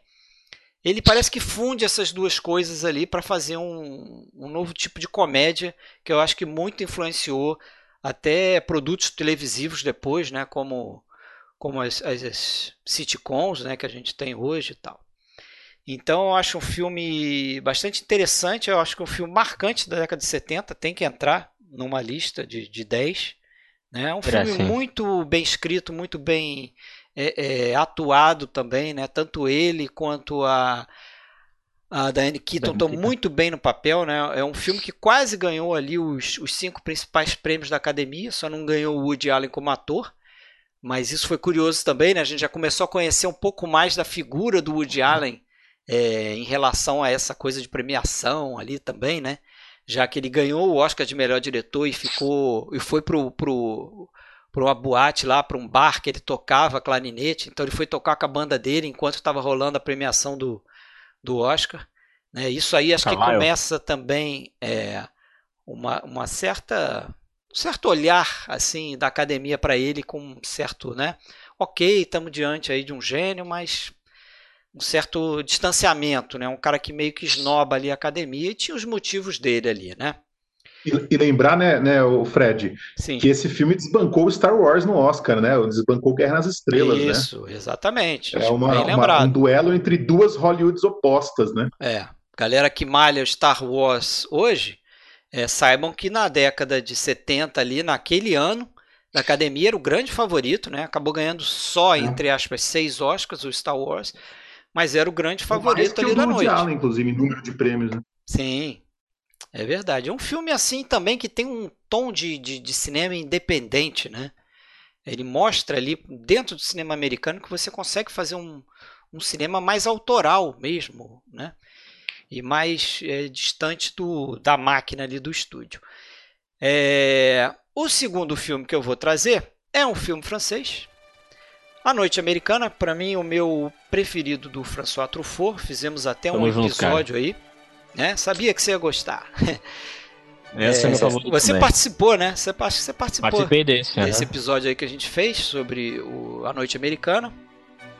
É, eu acho um filmaço, eu acho o filme definitivo é, sobre cinema, sobre metalinguagem, né?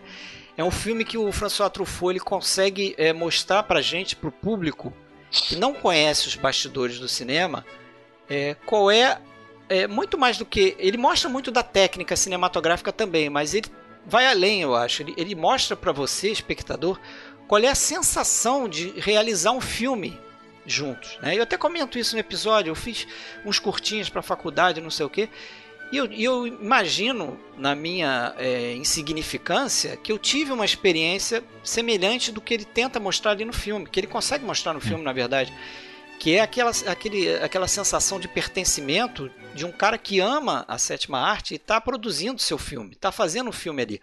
Mesmo que no meu caso o filme vai ser irrelevante, ninguém vai ver aquilo, o fato de você estar tá ali colaborando com outras pessoas fazendo cinema é uma sensação muito gostosa, assim, muito, muito legal. Eu acho que o filme captura isso. E ele faz ali no meio daquele filme dele uma série de homenagens ao cinema que ele gosta, que é o cinema americano também, né? Bom lembrar que o Truffaut era crítico da carreira do cinema, junto com outros cineastas franceses, como Godard. Né? É, e ele gosta do cinema americano. Ele, eles, esses caras conseguem identificar no cinema americano traços autorais de cineastas americanos dentro do sistema hollywoodiano. E é isso que salta aos olhos deles é, e ele nesse filme aqui ele faz uma série de homenagens. Tem aquela cena do livro que ele joga os livros ali. Também tem vários outros diretores europeus. Essa cena é linda, cara. Essa cena é maravilhosa. É, é, as linda, homenagens cara. estão nos diálogos de alguns é, integrantes ali da equipe que às vezes, ah, e lembra no filme tal que ele fala isso, fala, fala aquilo. E assim tá no discurso, tá na narração do, do, do Truffaut. Então, placa é um... de rua, nome, é, placa tem, de tem rua. Tem um nome também. Tem, Jean Vigo, é uma placa de rua com o nome é Jean Vigo. Tem um outro momento que ele fala do Jean Cocteau. Quer dizer, tem uma série de homenagens a cineastas ali que ele venera.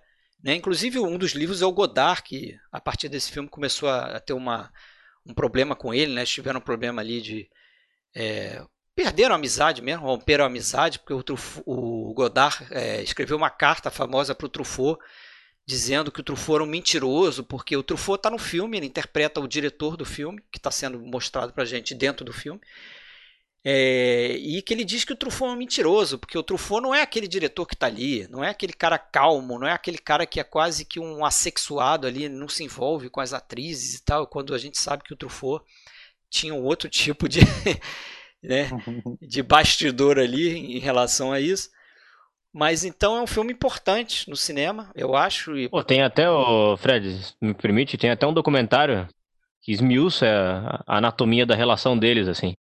É um é. documentário, pô, eu não lembro quem lançou no Brasil, mas é um documentário chamado Godard, Truffaut e a Novelle Vague. E fala bastante dessa é, relação deles, um que o Godard estava interessado mais no cinema mais político. Isso. E aí explica essa ruptura deles aí por causa desse filme aí, cara. E quando esse filme ganhou o Oscar Melhor Filme Estrangeiro, Godard ficou putaço, assim. É. Deve ter é rolado uma invejinha também, né? Deve aqui, ter rolado a velha invejinha. Você tem aí, né? Aqui, ó. Tem aqui, ó. É. Dá pra mostrar aqui? Dá, legal, legal. Bem legal esse toque. Mas eu vou passar então pro meu. Pro meu... Fred, só uma observação.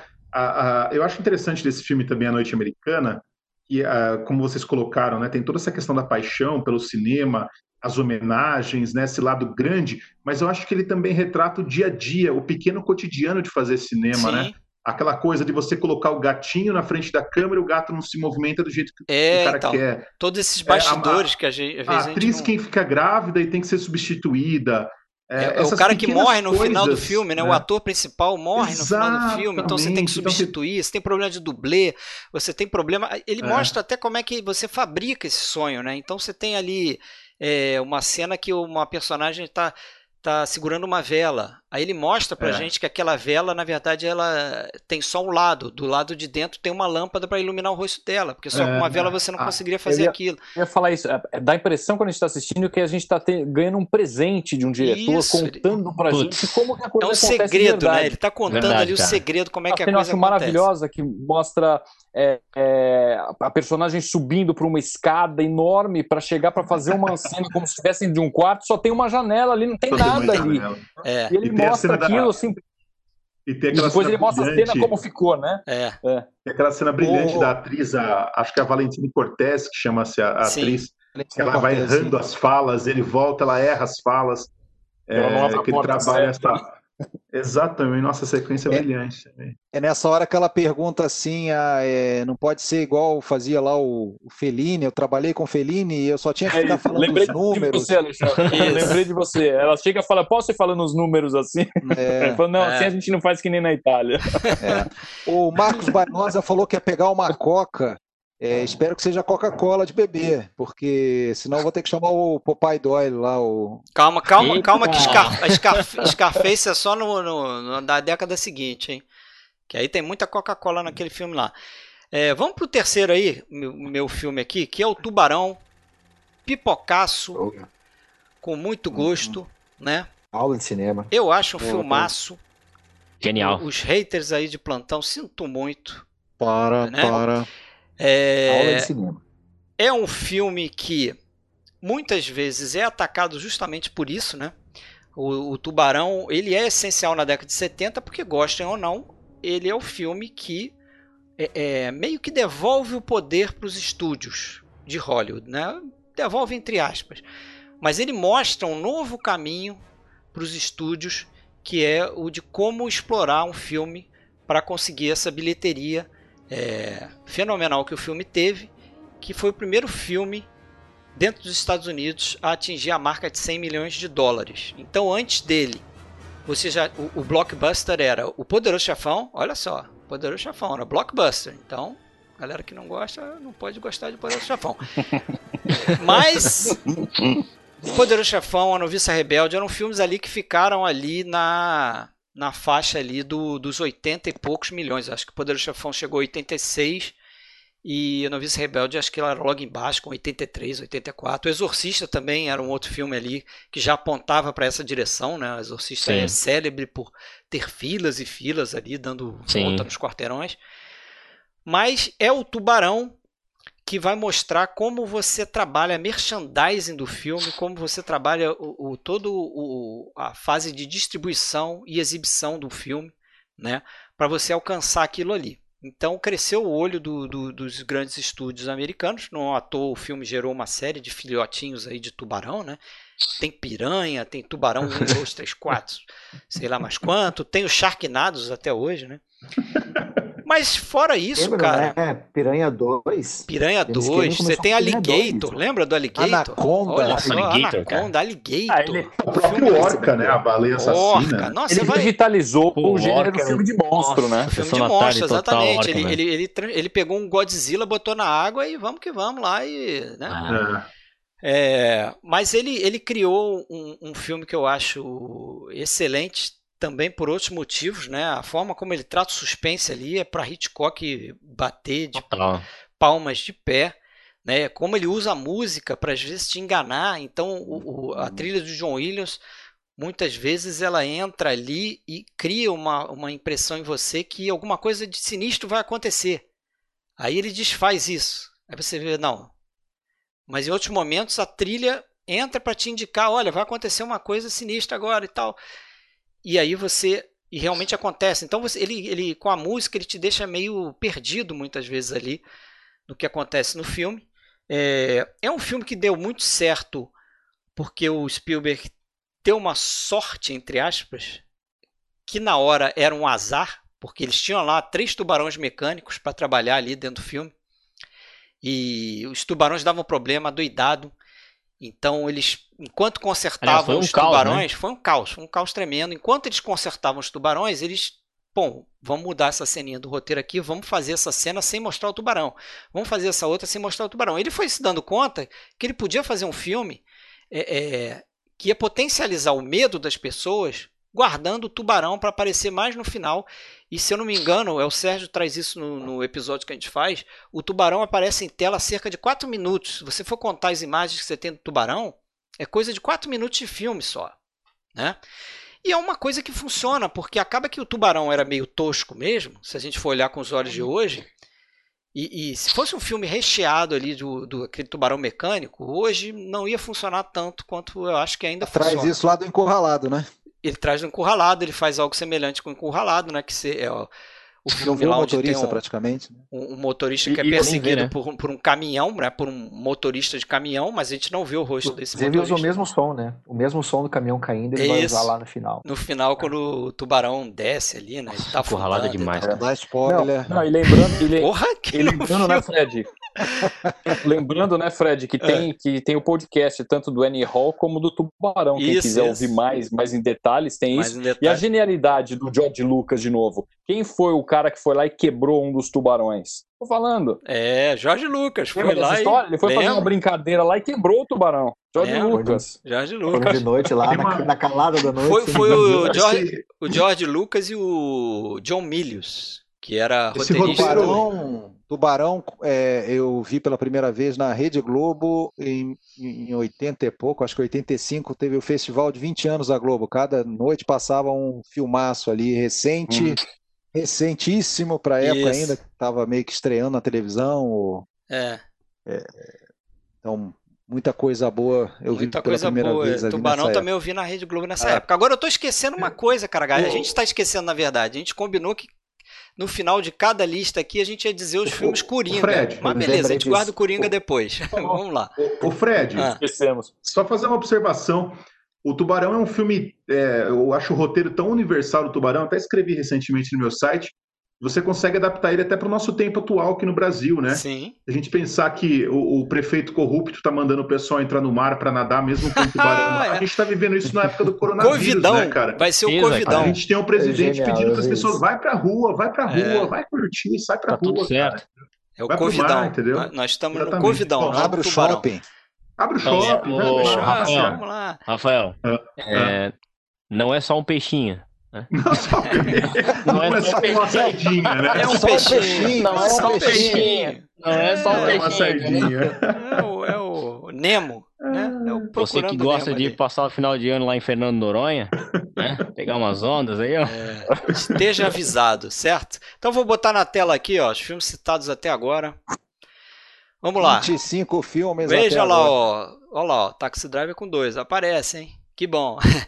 Gritos e sussurros, poderoso chefão. Sussurros unânimes. Unânimes. Tubarão com três, Tubarão já entrou também, ó. E tem uma galera aí com dois aí, parece que o pessoal não, é, é, eu não movimentei muito a lista lá para cima, entendeu? Inverno, Alien, Natal. É, só acrescentei talvez alguns aí, ó, botei Tia Natal no meu, acabou entrando aqui também, Laranja Mecânica. Noite Americana. Isso aí. Quatro é, continuam com dois, né? Continua aquela briga danada ah, ali. Seis, seis. E hum. então vamos lá, vamos para a próxima lista aí. Agora é o senhor Alexandre. Vamos lá, Alexandre. Oi, vamos Isso lá. Aí. Amarcor, Apocalipse Now, Barry Lyndon, aí o Kubrick aí, Opa. Gritos e Sussurros, Laranja Mecânica, Kubrick de novo, Manhattan, Woody Allen de novo, hein? Poderoso Chefão, Operação Francis, Stalker e Tubarão. Vamos lá. Eu trouxe Bela cinco lista, filmes, cinco filmes novos aí que não tinham sido citados ainda. É, entre Annie Hall e Manhattan, eu gosto mais do Manhattan. É, trouxe um terceiro filme do Tarkovsky, que não tinha sido ainda citado. É, a gente fala, trouxe o terceiro como se eu soubesse que ter dois do Tarkovsky é. de mim, não sabia isso. Coincidência. Sim. São três Meu diferentes. predileto, eu gosto dos Solares muito, mas gosto mais do Stalker. Uh, gosto muito do Laranja Mecânica. Alguém apostou que eu ia tirar o Laranja Mecânica para botar o Barry Lindo, errou acertou e errou, porque eu trouxe o Berlino e deixei o Laranja Mecânica também. Trouxe dois filmes do Kubrick. Tá certo. É... Mantive a unanimidade do Gritos e Sussurros, Poderoso Chefão, Tubarão também, reforcei. Agora, que fui destacado aqui para falar, vou começar falando do Amarcord. eu já sei que não vai estar. Primeiro filme que eu trouxe, algumas pessoas até perguntaram: ah, não vai ter italiano, não vai ter o Amarcord. Uh... Eu não não teria como deixar de fora, porque para mim é um dos principais filmes do Fellini.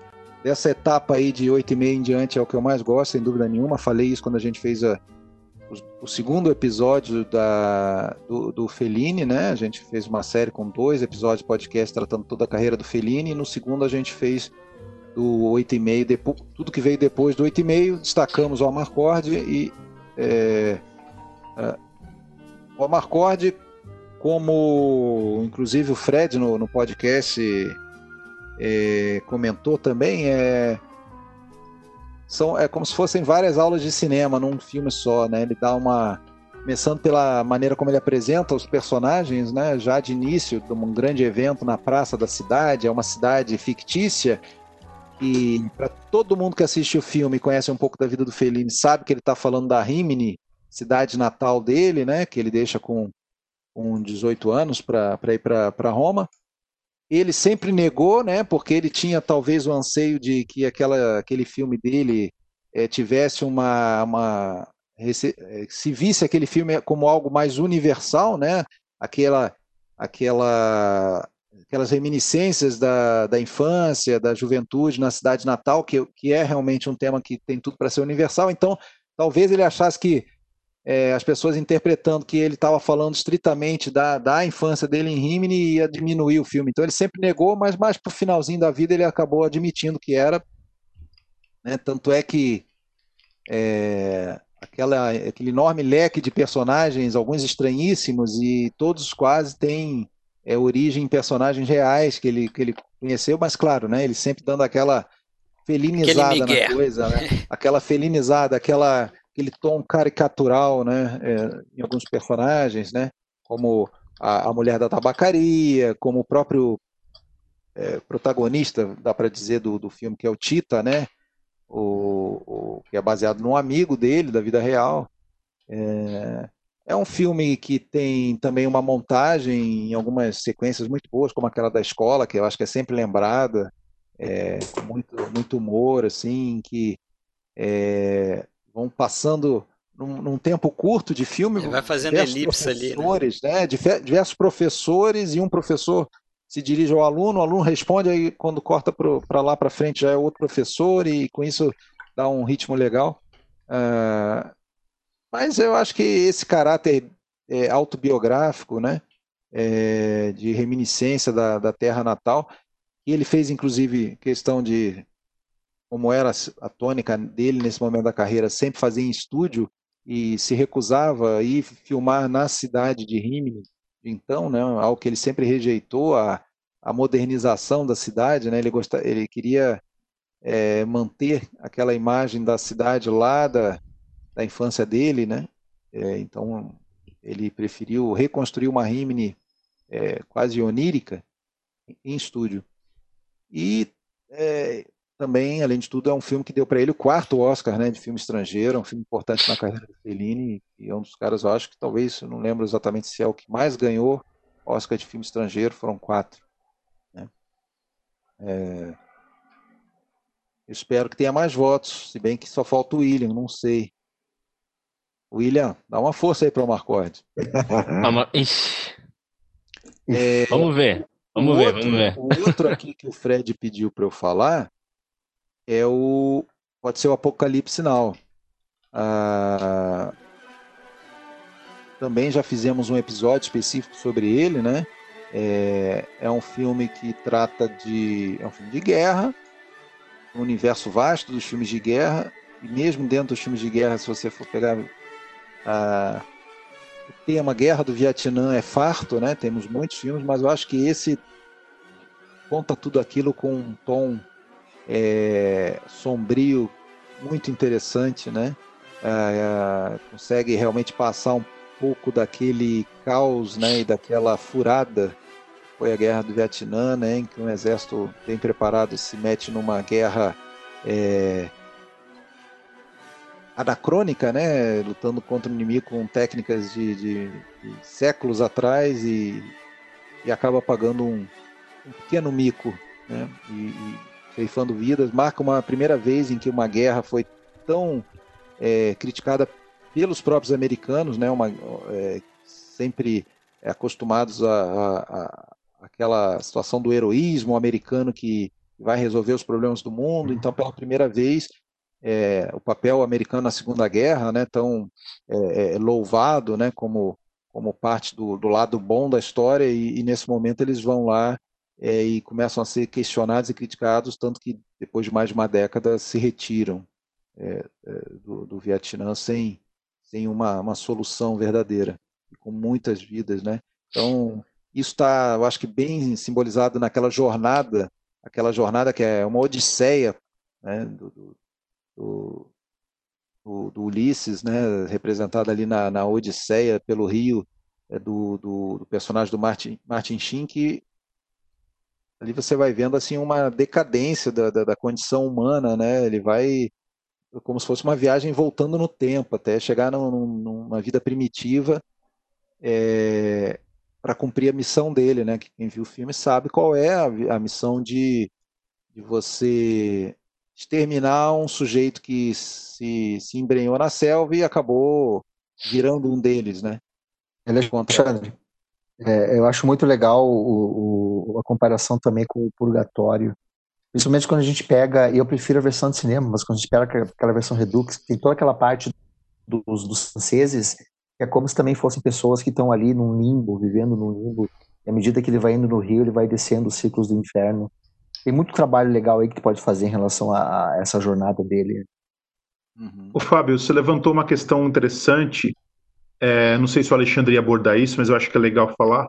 que tem muita gente que critica a versão Redux, acha muito longa, cansativa, com a barriga no meio e tal, e prefere a versão de 79. Inclusive, vale lembrar que saiu um Final Cut que eu não vi ainda, recente. Eu não vi também. É, é então, tem um Final Cut que fica entre as duas, não é nem tão longa quanto a Redux, né? Vamos lembrar aqui que a Redux ela foi relançada, foi lançada em 2001. A de 79 ela tem aproximadamente duas horas e meia. Eu, particularmente, adoro, a, a, gosto, claro, a de 79, muito boa, mas a de 2001, essas cenas acrescentadas não me incomodam em nada. Eu gosto demais da versão Redux. Eu acho que só Também acrescenta, eu acho que não atrapalha, mas minha opinião, claro, né? Eu gosto muito, inclusive aquela sequência que foi acrescentada do encontro com as coelhinhas do, da Playboy no helicóptero lá, eu acho muito interessante também. Mas pode seguir, Alexandre, só fazer essa observação.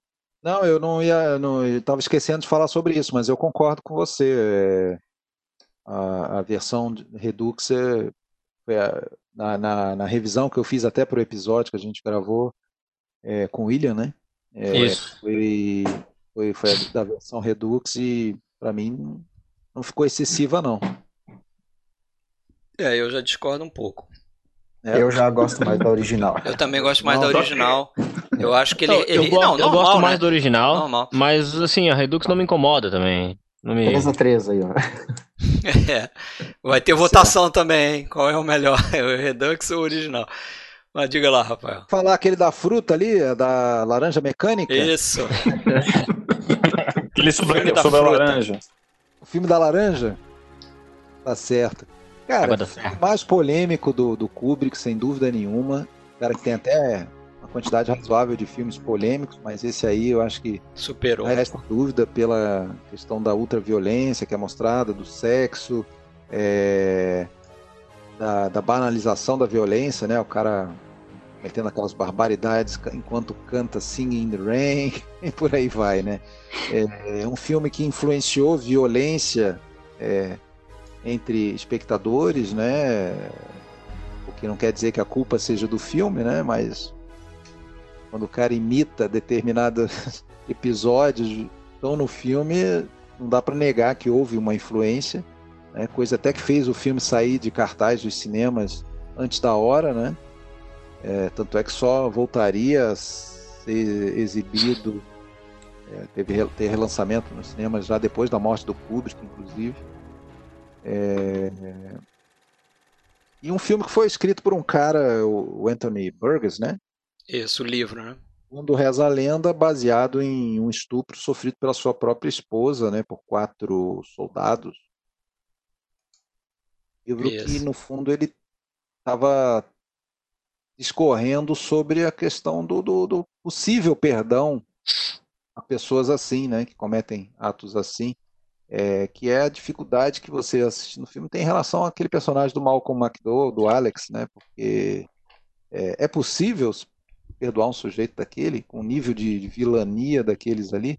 É, e, e, e, por mais que o filme ainda queira, de alguma maneira, passar o Alex como um cara carismático, inteligente, é, uma, até uma boa dose de cultura, mas uh, as atitudes dele são é, tipo, imperdoáveis, né? Não, dá para relativizar aquilo ali.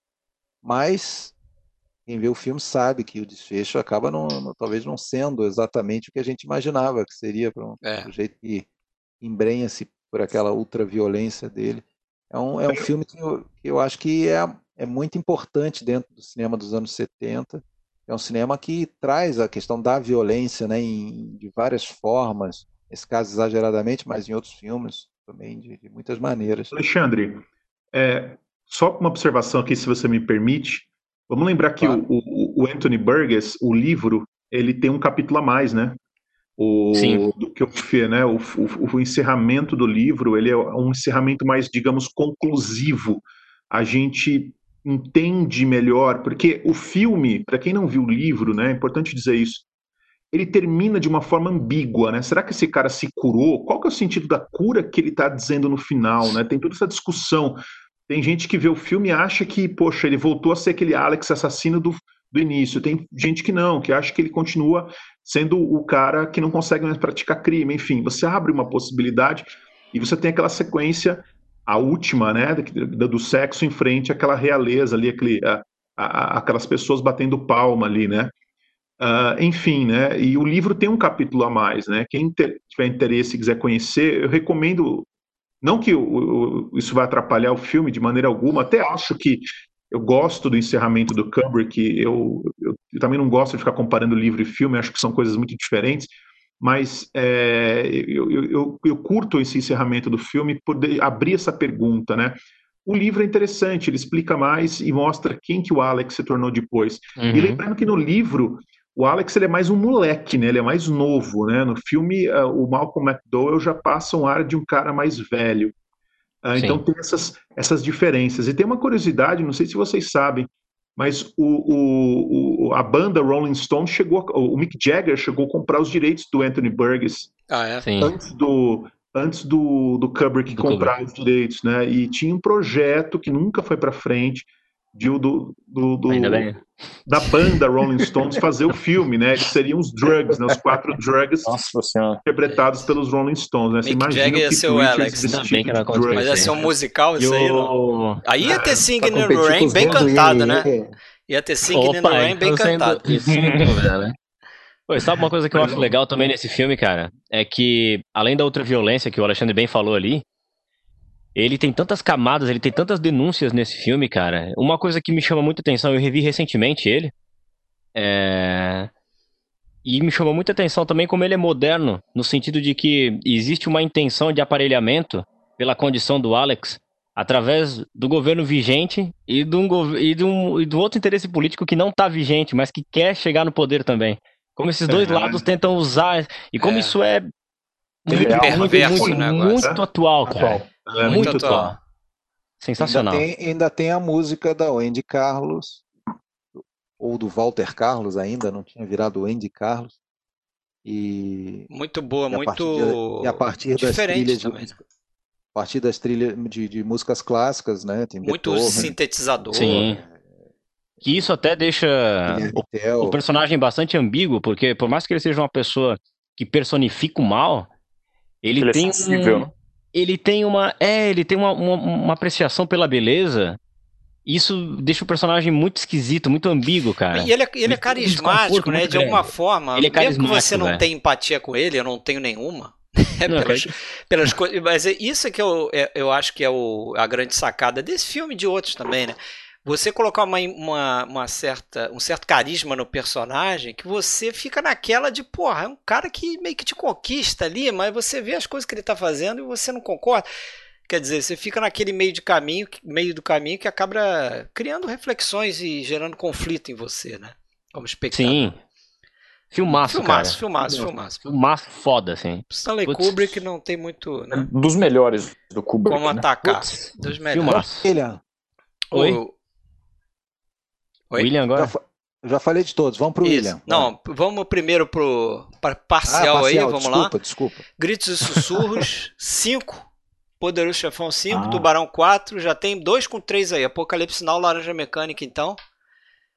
Só então já tem um Kubrick aí garantido, já tem dois Coppolas aí, Spielberg, Bergman tá lá. Esse bicho, né, Beleza. cara? E tem aí, ó, um, dois, três, quatro, cinco filmes com dois ainda naquela briguinha ali.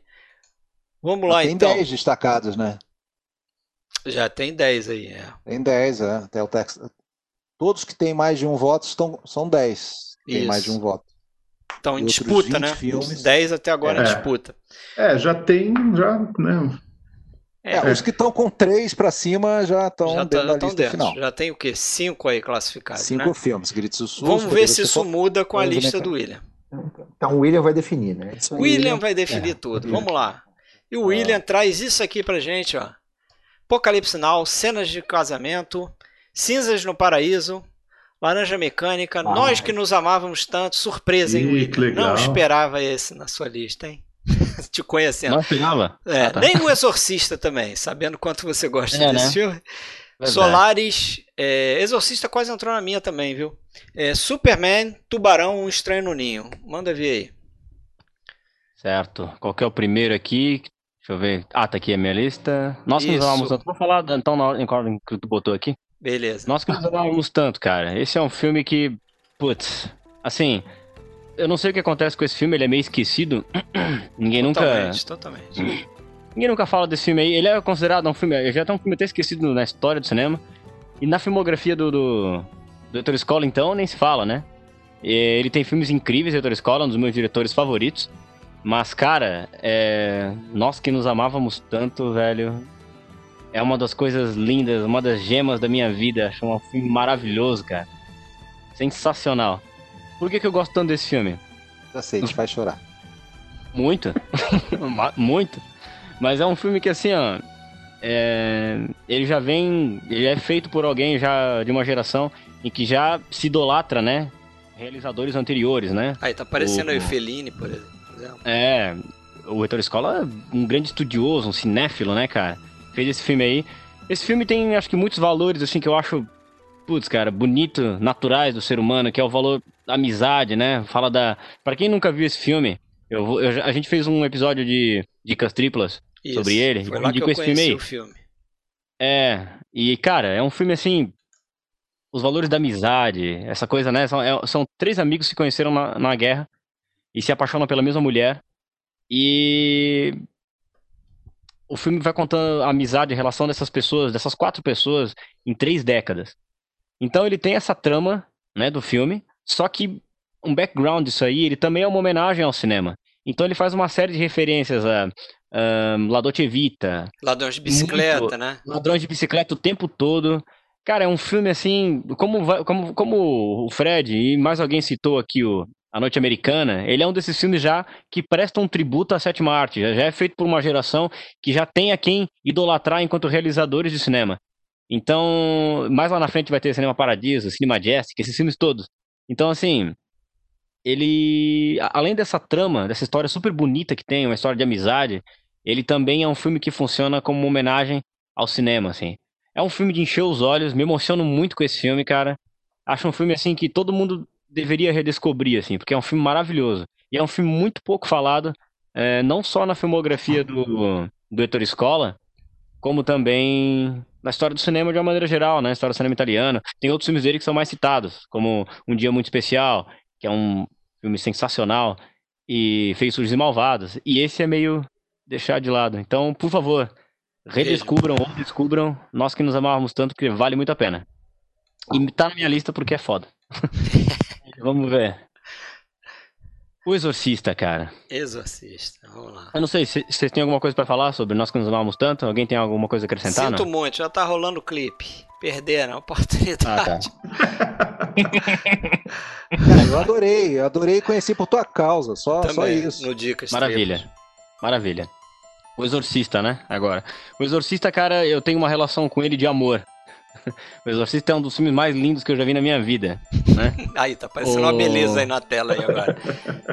e aí, assim, ó, eu assisti esse filme a primeira vez, eu tinha 12 anos de idade. Corajoso e... você. Ou, ou sem noção, né? Tu quer dizer? ou sem noção, cara. Assisti esse filme e era inverno e eu me tremia todo e não era de frio, cara. Puta que pariu, eu fiquei e, e depois dessa experiência, eu simplesmente fiquei obcecado com esse filme. Fiquei obcecado com ele. E assim, ó, pra mim, esse filme é uma aula de cinema, velho. Uma puta de uma aula de cinema, assim. Acho que o William Friedkin faz aí sensacional, né? Adoro é, a maneira como ele conduz o roteiro. Que, aliás, o roteiro é escrito pelo William Peterblatt, que é o autor do livro Exorcista também, né? O... Cara, tem umas coisas assim, a maneira como ele usa a, a, a mise-en-scène para determinar certos sentimentos, certas sensações, acho sensacional. Aquele prólogo do filme, que funciona meio como uma espécie é, de profecia, né? O mal contra o mal, aquela coisa toda. Depois tem um corte brusco, vai para Georgetown. E aí tu tem assim, ó, o que eu acho incrível nesse filme é que ele tem uma mudança de clima sei lá, eu não lembro de ver isso antes, é, mas, por exemplo, em 51, quando Bergman faz Juventude, essa mudança de clima já tá ali. Tem as duas pessoas rom é, romanticamente envolvidas e aquele filme muda de clima, assim. O Exorcista, acho que talvez é uma escola disso, do cinema do Bergman, talvez até da importância do Bergman no cinema de horror, até por conta dessa mudança de clima, e também porque tem um dos queridinhos do Bergman aí, que é o Max von Sydow, né, cara? Que faz o Father Mary aí. E... É aí tu tem todo tu vê, até o minuto 53, que é quando acontece a possessão, ele é um filme de drama. De uma mãe é, que tem um emprego de atriz em Hollywood, é uma mulher bem sucedida, cria filha sozinha, é uma mãe solteira, né? É, não tem tantos interesses amorosos, tá mais focada na carreira e tudo mais. E tem essa filha que é doce, que é meiga, e a relação delas é super bacana, super bonita. É um, é um drama. É um drama. E de repente, no minuto 53, acontece a possessão. E o filme é, muda é, de clima completamente, cara. Mas justamente isso, só, só te interrompendo, se me permite, William, claro, isso traz a grandiosidade do Exorcista. E isso é uma fórmula que quem chupou muito disso foi o próprio Spielberg para fazer Total. os filmes. Por quê? Porque ele mostra pra gente, primeiro, você precisa criar empatia por aqueles personagens. É. Você ele faz isso no Tubarão, né? Vários filmes Sim. No Tubarão, você vê isso num filme dos anos 80 também, que não é dirigido por ele, mas é produzido e praticamente foi dirigido por ele, que é Poltergeist, também no mesmo, só para pegar do mesmo gênero, que é exatamente a mesma coisa. Mostra Verdade. a família, faz a gente se identificar com aquela família, né? se importa, ter né? empatia por ela e depois você mostra o que vem pela frente. Porque se Sim. já começa mostrando o que está acontecendo com a menina, não acontece nada ali. Entendeu? E essa grande sacada, precisa demorar mesmo. Esse tempo é fundamental para que a gente tenha o impacto que acaba tendo, né? Sim. Quando assiste um filme como Exorcista, que na minha opinião também é o melhor filme de terror já feito. Sensacional, cara. Sensacional. E assim, ó, outras coisas que ele faz, por exemplo, ele cria uma aura de mistério entre os personagens, envolvendo só o jogo de câmera. Por exemplo, quando, quando vai descobrir a profissão, né, da personagem é, da Ellen Burstyn, ela tá gravando uma cena externa, né? No set de filmagens e tal. E tem um público mesmo, uns, uns transeúntes olhando e tal. E aí, acontecem umas coisinhas ali, esse público dá risada, mas ele foca a cara no Jason Miller, que é o, que é o Padre Carras, né? Que a gente vai descobrir depois que é o Padre Carras. Depois, essa, essa multidão toda se dispersa para a direita e esse homem de preto segue sozinho pela esquerda. E a câmera vai se afastando, cara. E aí, a partir daquele homem, a câmera segue ele até um bairro pobre, onde ele vai visitar a mãe, mas já não sabe quem é esse cara, não sabe de nada. Mais tarde, depois numa festa, vai se comentar sobre esse personagem, vai descobrir que ele é o padre, que ele é psicólogo. Cara, isso eu acho tão genial, tão genial, cara. William Friedkin, assim, puta aluno do Hitchcock, meu, os homens em cena de uma maneira sensacional. Acho esse filme uma baita aula de, de, de, de cinema. E como eu já falei outras vezes, eu acho que existem os milagres feitos por Deus e os milagres feitos pelo homem. Eu acho que o Exorcista é um milagre feito pelo homem, cara. Achei que era pelo Porque demônio. Roteiro sensacional. Direção, é, pois é, o filme pelo capeta, né? Roteiro sensacional, direção sensacional, atuações teu voto, essa tua defesa maravilhosa ao Exorcista calou aí um, um comentarista aí do, da live que tinha é falado, mesmo? porra, os caras estão deixando o Exorcista de fora. O Exorcista de ah, fora. É. Na hora que eu li, eu pensei, calma, calma. Deixa eu, só, deixa eu só falar então uma coisa, assim, ó, eu vou falar por mim, eu não vou falar pelos outros cinco, mas assim, as duas décadas mais difíceis de fazer lista, para mim, foram os anos 50 e os anos 70, cara. Então, assim, é, é muito difícil, cara. Por exemplo, na minha lista aqui, eu botei cenas de um casamento ao invés de gritos sussurros. Sei que o grande filme do Bergman dessa década é Gritos Sussurros. Mas cenas de um casamento, eu acho que é de uma sensibilidade ímpar.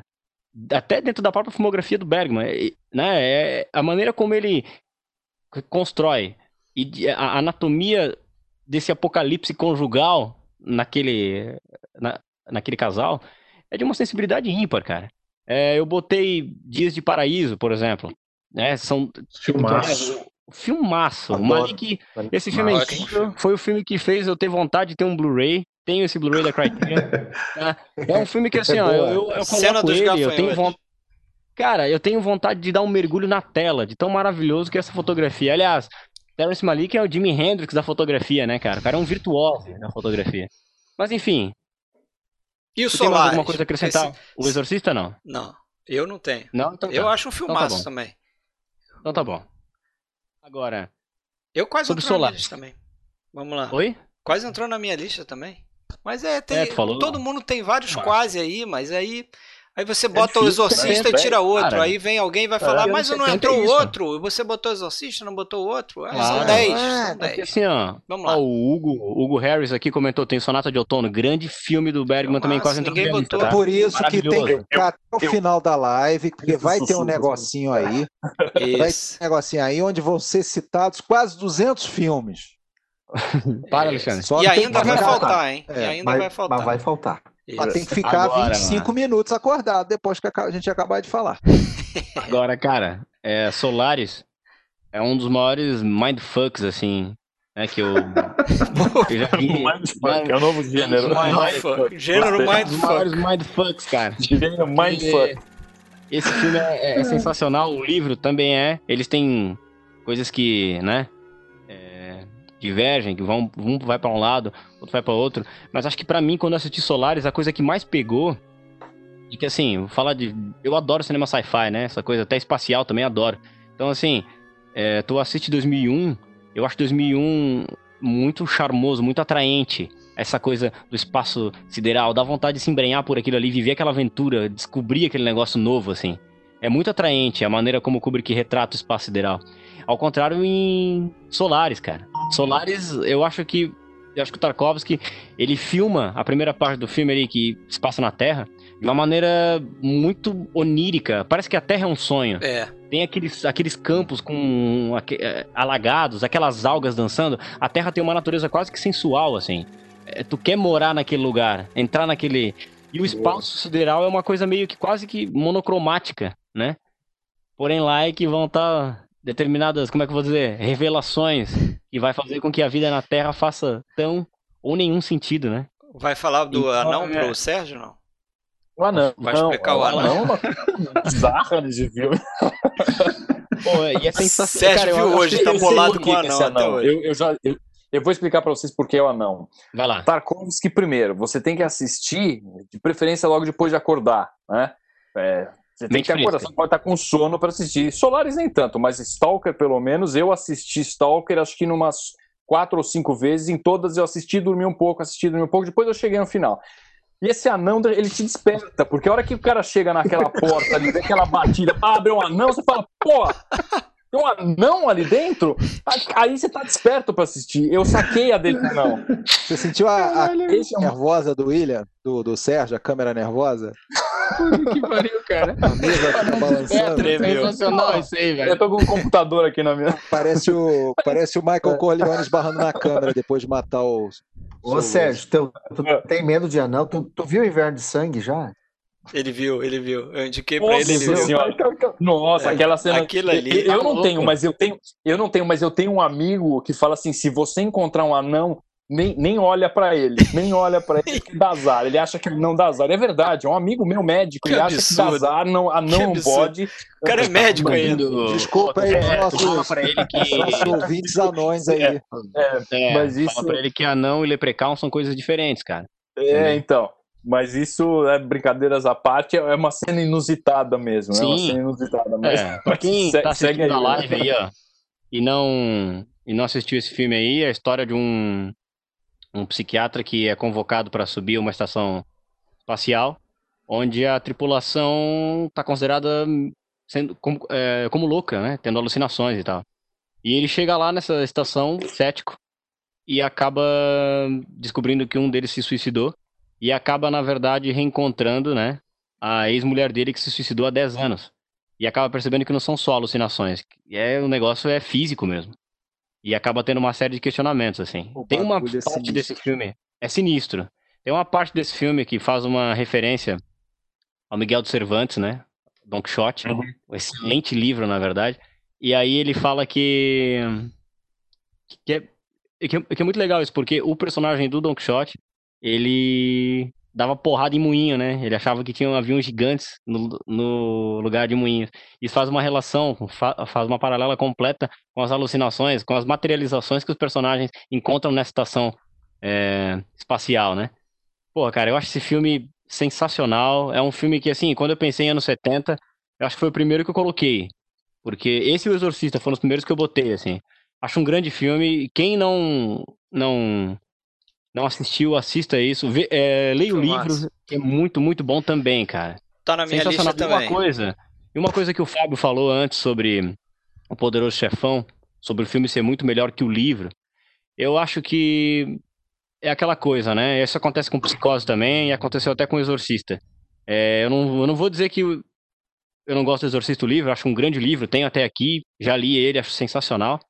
Mas é, eu acho que quando o cara se baseia naquilo ele traduz aquilo de uma forma audiovisual tão perfeita que ele acabei levando a obra, né? Às vezes eu não quero dizer, não, é melhor tal. Beleza, pode até ser.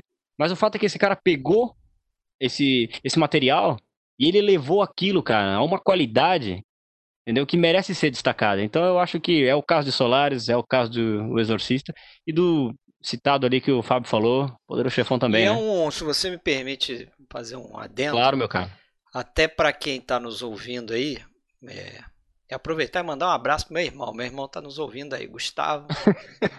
Anos 70, anotem os filmes, hein, Gustavo. É, que os, os Solares, assim, se você é daqueles de gênero, né? Ah, não, não gosto de filme de ficção científica, não, não vou ver Solares.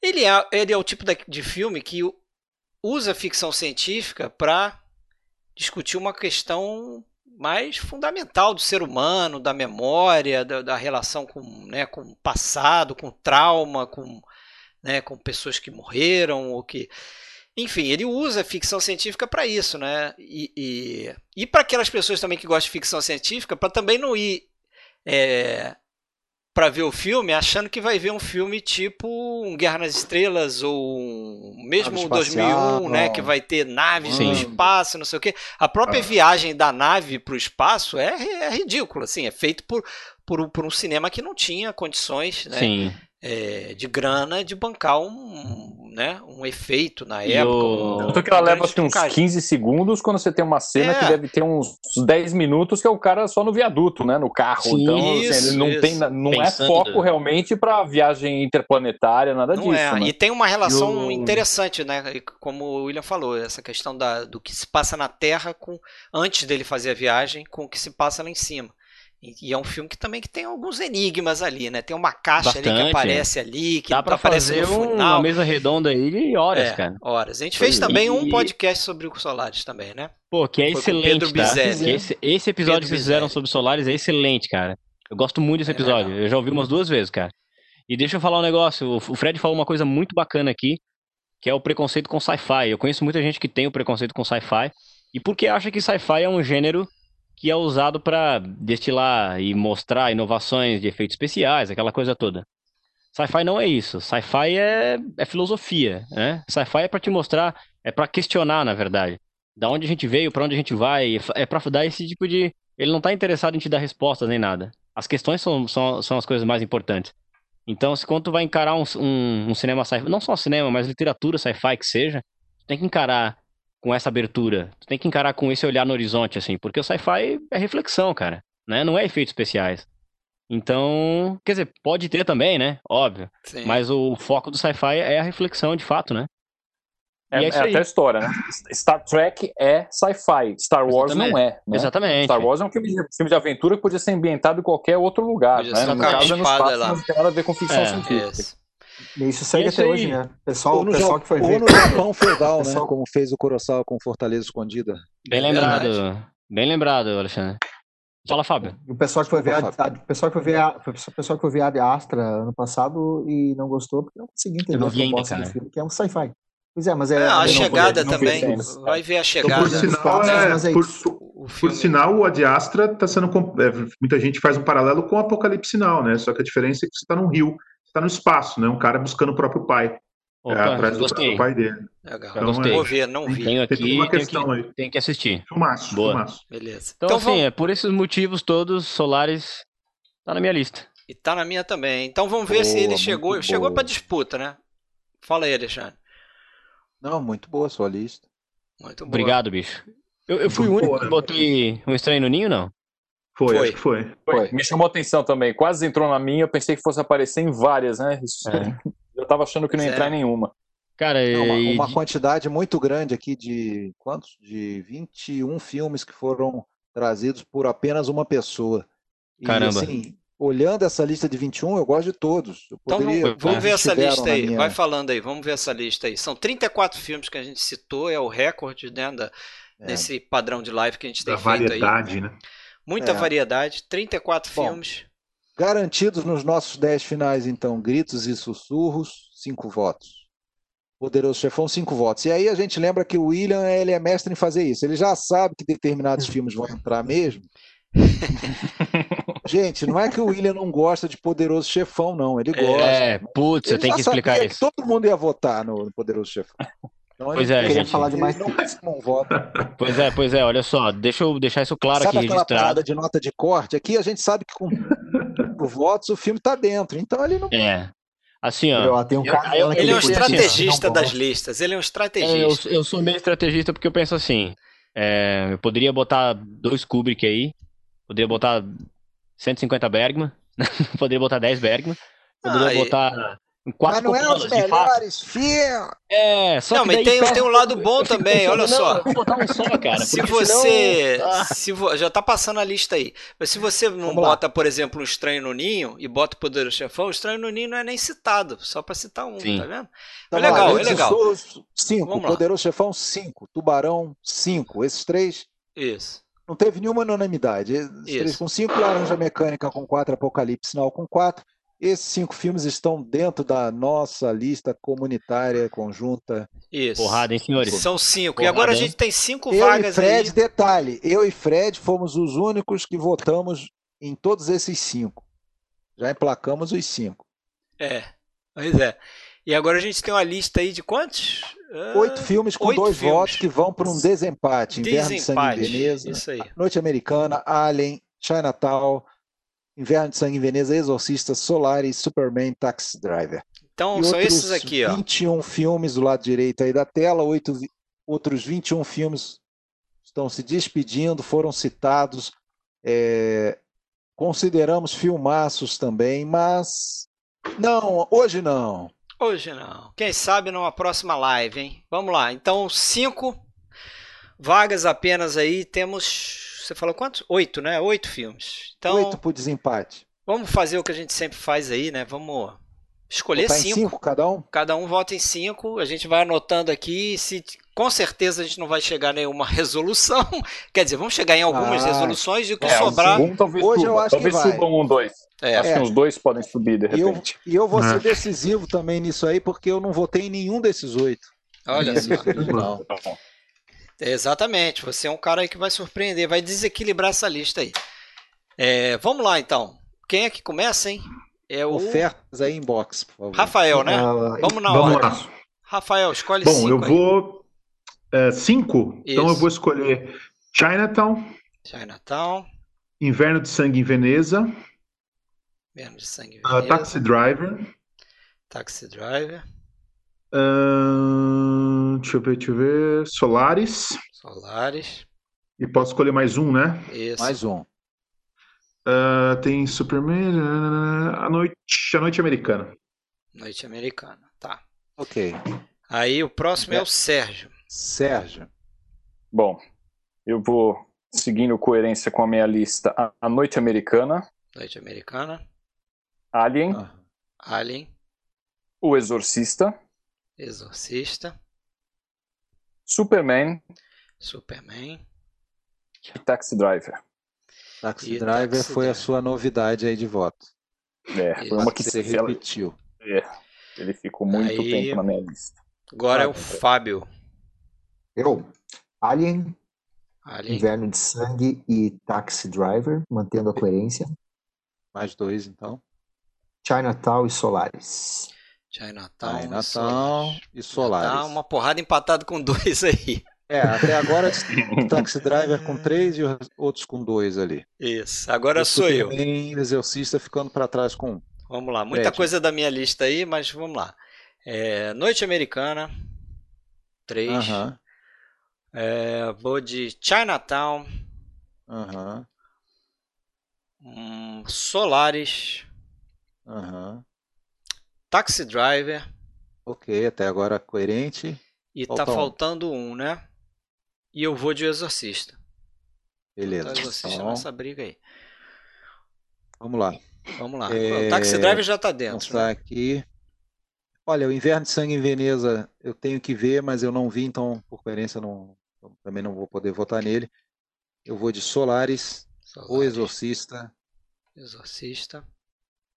A Noite Americana. Noite Americana. Chinatown Ih, e Alien Me desculpa aí, o pessoal do Superman. Mas... Ih, rapaz, a gente cravou quatro aqui, hein? Cravamos quatro, certo? Quatro com quatro. Já tem, quatro, quatro com, quatro. quatro. então já tem quatro Chinatown, dentro aqui. Nós são cinco vagas, três. quatro já estão dentro. Não sei, não, mas o que tem três pode chegar ali e ter, precisar de um não. outro desempate. Ah, Vamos tá, lá. ainda falta gente. É o William. O William é, vai William. cagar tudo agora, vai empatar a porra toda, William. Mas é certeza, certeza. William, William, eu já lá. sei que você vai votar. com isso, meus caras. Exorcista, Superman Solar e você mantém, né? Beleza, não, mantenho. calma, calma, deixa Aí ele po... falar, senão. Não, mas porra, não faz não, sentido. Eu já, tô, já de joelho, eu já tô de joelho na poltrona aqui, bicho. Vamos lá, fala. fala. Vai lá, isso aí mesmo, Exorcista Solaris e Superman. Pera aí, Exorcista, tá. Solaris e Superman. E tá. Superman. Pode botar Inverno de Sangue em Veneza e A Noite Americana. E A Noite Americana. Então vamos lá, tá. Alexandre. Solaris entrou. Então, ó, com, com isso, só Fechamos. fazer uma conferência rápida aqui. Só fazer uma conferência rápida aqui. Não, Entrou, não. vamos lá. Solares e Noite Americana, cinco votos. Estão dentro. Solares e Noite Americana, cinco votos, ambos estão dentro. Noite Americana teve Agora, cinco, né? É. Agora com quatro votos, tem três, então fechou. Com quatro votos, Chinatown, Taxi Driver e Exorcista. Então entraram esses. Taxi Driver e Exorcista. Desses e o Alien oito, não tem. Fica... Ah, tá. Não, desses oito ficaram de fora. O Inverno de Sangue em Veneza, três votos. O Alien, três votos. E o Superman, dois votos. Confirmam aí só para mim, porque eu anotei alguma coisa errada então. Então, Alien, só foram três votos mesmo? As pessoas que votaram no Alien. Sérgio, Fábio e eu. Beleza. Então tá certo. Mais alguém votou no Alien? Rafael, então, não? Caraca, não. cravamos? Não. não tem voto da galera hoje, então? Não vai precisar. Beleza. Fechou então. certinho? Fechou certinho. Fechou certinho. Olha que beleza. Então, repete aí para mim, só para eu fazer a lista final aqui. Tá, vamos, vamos lá. lá. Você quer. Me diz os que ficaram, dez... não. Os que ficaram. Os que ficaram. Da nossa votação, isso. Vamos lá. Na ordem de votos, então. Noite Americana, Solares. Certo. Chinatown, Tax, Tax Driver e o Exorcista. Chinatown, Exorcista e Taxi Driver. Então dançou Super-Homem, Alien. E listinha de 10, certo? Isso. Só filme manjado. Vamos lá. Tá foda, né, cara? Vamos lá pro, pro final, então. Vamos lá, essenciais. Ele, ele não digere ele não, isso. Né? É, não digere. Vamos lá. Ele Vamos lá. só esperando um espacinho. Né? Só, filme, só filme de infância e tal. Cara mas, tem, mas não Manda o botão 100 aí pra galera. Vamos lá. Laranja Mecânica 71. Stanley Kubrick, Gritos Sussurros, 1972, Ingmar Bergman, Poderoso Chefão, 72 também, Francis Ford Coppola, né? Aquele Miguel, né? Poderoso Chefão, a gente sabe que está em dobro aí, mas vamos lá. Solaris, dobro ou triplo, né? Mas dobro na, dobro na década, pelo menos. Solaris, 72, Andrei Tarkovsky, Noite Americana 73, François Truffaut, Exorcista 73, William Friedkin. Aí, para quem dizia que que absurdo, não tem Friedkin na lista. Tá não, aí. Exorcista. Chinatown 74, Roman Polanski, Tubarão, Steven Spielberg, Taxi Driver, Martin Scorsese, Apocalipse Now, Francis Ford Coppola. Então, entre mortos e feridos. Uma puta lista. Que uma lista, hein? puta lista aí. Pô, ficou demais, cara. Tô, e dois Coppola, né? Dois Coppola. Dois é. Coppola. É, que mais? Só, né? Dois Coppola. É, é, é isso. Ninguém mais repetiu aí. Bergman, Tarkovsky, Truffaut, Friedkin, Polanski, Spielberg. É. Só gente baixa. Eu acho que o Spielberg agora, até, o, até os anos 90, ele vai aparecer, acho. Né? Vai, provavelmente vai voltar a aparecer aí. Mas, galera, vamos, vamos passar rapidinho aí. Então, já tem 2 horas e 12 e a gente tem aí o, né, a grande surpresa é, é um aí. Coringa por pessoa, é isso? Isso, vamos mandar um Coringa sem citar um muito coringa. filme, né? Só um Coringa. Isso, um Coringuinha só. Vamos lá. Vai começar invertido o negócio? Então é o William primeiro, não é isso? William. Bom, um filme lá. que eu não citei, poderia ter estado mais 1500, né? Óbvio, não preciso nem falar isso aí, mas eu falei.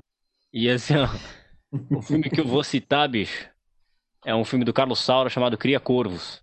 Boa. Nossa, é um filme que eu gosto muito, cara. O meu Coringa seria o Espírito da Colmeia, mas o Fred falou que eu não podia, porque alguém botou na lista aí. Não sei se foi. Eu. Quem foi? Foi o Rafael. É. Filmaço, né, Rafael?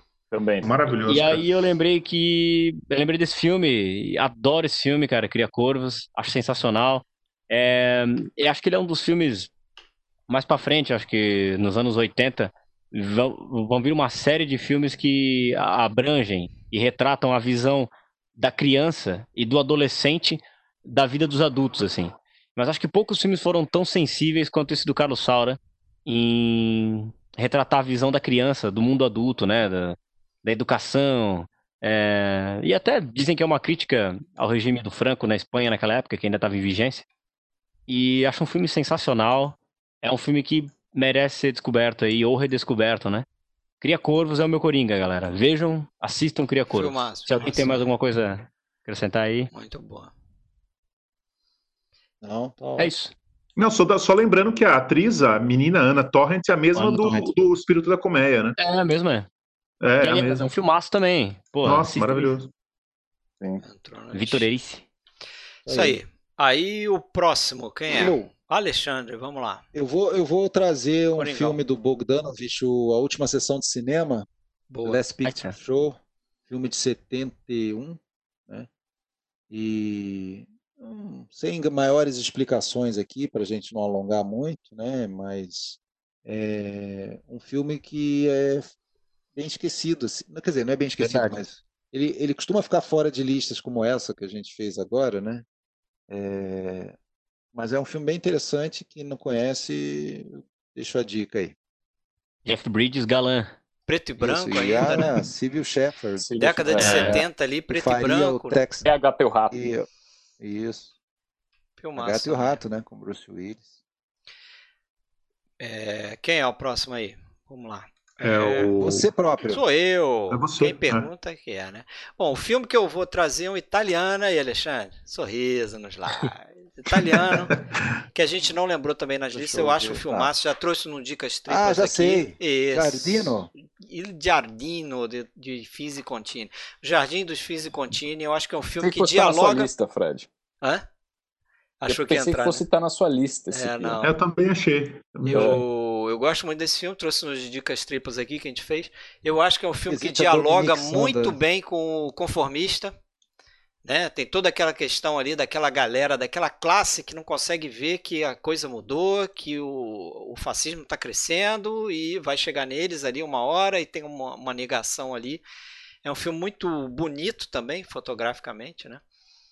É, é, é tem uma, uma, muito uso de filtro né, na lente, então daquela, daquela aquele, aquela estética meio onírica ali, e realmente combina com o filme, evidentemente, isso é pensado nisso porque parece que eles estão vivendo ali um último momento ali de um mundo um, passado, um né? Um mundo passado, de uma fase ali, de uma, é. né, que realmente parece um sonho ali, aquele, aquela, a, aquele meio que aquelas pessoas vivem ali, né? Uma classe alta ali com boa dose de poderes ali, de, de regalias e, e isso tudo tá para mudar. E o final desse filme eu acho belíssimo, assim, triste, né? E Nossa, também final, aponta é. nesse é uma pancada ali, né?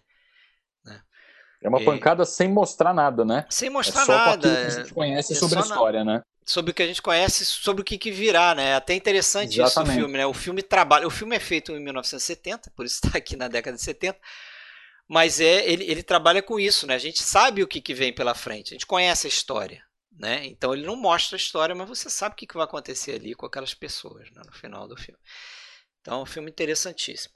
E tem até essa, essa, essa coincidência com, com o conformista, que é a Dominique Sanda, né? Belíssima também. Exatamente. Sim. É, tá nos dois filmes. É, eu sei que eu sei que aquela cena em que ela pega chuva, né, com a roupa branca, é. ela te conquista. Né? oh, passada todo mundo falando assim, ah, esse filme tem a Cardinale, tem a Cardinale, tem a é. Cardinale, agora tem a Dominique Sanda. Tem a Dominique Sanda. Hum. Mas quem é o próximo aí, ó? Fábio. Sou eu, Fábio. Sou eu. Eu quero indicar um filme do, do De Palma, dessa geração aí, só que não é os filmes que todo mundo lembra dele. É um filme que tá um pouquinho perdido ali, para mim é o primeiro grande filme dele e que ele fica um pouco eclipsado porque ele é lançado um pouquinho ali antes do Carrie, a Estranha. Mas é o primeiro filme que o Brian De Palma vai fazer uma homenagem pro o Alfred Hitchcock, que é o Estranho Obsessão, tá? que ele é basicamente uma grande homenagem ali a um corpo que cai, um cara que, que encontra uma mulher que ele é a mulher é idêntica à mulher dele, ele faleceu, ele se apaixona por essa mulher, tem toda uma questão de dubiedades no filme. É, é, um filme muito bom, ele é um filme muito esquecido, né? porque a partir dali o De Palma vai começar a fazer uma série de obras de, de, de suspense, thrillers que vão falar muito, dialogar muito com o estilo do Hitchcock e que vão ser mais famosos. Não vou nem citar aqui, tenho certeza que eles vão aparecer na, na próxima live. Mas o Estranho Obsessão, Obsession, é de 76 e é um filme que é muito pouco lembrado. E eu vi ele para fazer um especial para Movie há uns três anos. A gente fez toda a filmografia do De Palma analisando e eu me surpreendi demais. Eu acho que é um filme que o pessoal merece conhecer e vale a pena. Para mim é o primeiro grande filme do Brian De Palma. Legal. É, não vi. Só ficou perguntando aqui o Jardim dos Fins e Contini, qual o diretor é o Vitório de Vitório de Sica, é um dos filmes, últimos filmes dele, né? Derradeiro. Um último, se não o último, não lembro exatamente se ele fez mais algum depois. Acho que fez. Acho que ele fez o Amargo, Amargo Despertar, né? É, ele fez mais um filme colorido é. também, não, não lembro o nome. Sim. Mas o próximo é o Sérgio, vamos lá. Vamos lá. Bom, eu vou trazer um filme italiano que poderia ter entrado na minha lista e dentro de um gênero que eu adoro, Suspiria, do Dario Argento. Nossa, esse é um filme. Esse é um filme eu revi recentemente. Esteticamente ele é impecável. A fotografia uma... é belíssima. É, é, um negócio absurdo a fotografia, a composição de cena, a direção de arte, a trilha sonora daquela banda Goblin faz uma trilha sonora assim que é, quase metade do filme é aquilo, porque é, é enervante aqueles acordes, aquele, aquele órgão tocando. Para quem não conhece a história de uma de uma dançarina, uma bailarina americana que vai para uma escola de danças na Alemanha e descobre que coisas estranhas acontecem com as, com as internas lá, as alunas da, dessa escola. Enfim, teve um remake agora em 2018, absolutamente vazio, uma porcaria o filme. Não, é verdade. Você chegou a assistir? Eh, o... Eu assisti, eu assisti. É, eu não assim, gostei também muito do remake, é, não. Talvez quem não conheça o original fale, é, é outra coisa, né? O remake é, é outro, uma, uma é outra pegada. Coisa, outra proposta. Esse filme, esse filme esteticamente, o uso das cores, ele usa, ele usa cores primárias, né, de uma maneira assim, fotografia belíssima. Eu poderia definir muito fácil esse filme. Ele é o gritos e sussurros do terror. Pronto. Entendeu? É. Porque assim, o uso gritos de cores é uma coisa é, é uma coisa realmente fantástica. E assim, ainda hoje, aquele filme que te assusta, assisti com a minha esposa esses dias. É. Ela não tinha visto ainda, aliás, ela tinha visto comigo a versão nova, né? Porque ela não é muito chegada. Bruxaria, e um né? adendo, hein? Adendo, hein? Isso, envolve, envolve Lançado... bruxaria, mas até então você é. não sabe o que, é, que é, o que, que, envolve. Lançado... É tudo muito sugerido. Ele, ele lembra muito, em alguns aspectos, o bebê de Rosemary, porque tem muita coisa sugerida, você não sabe o que está acontecendo, parece que acontece alguma coisa sobrenatural, alguma coisa estranha.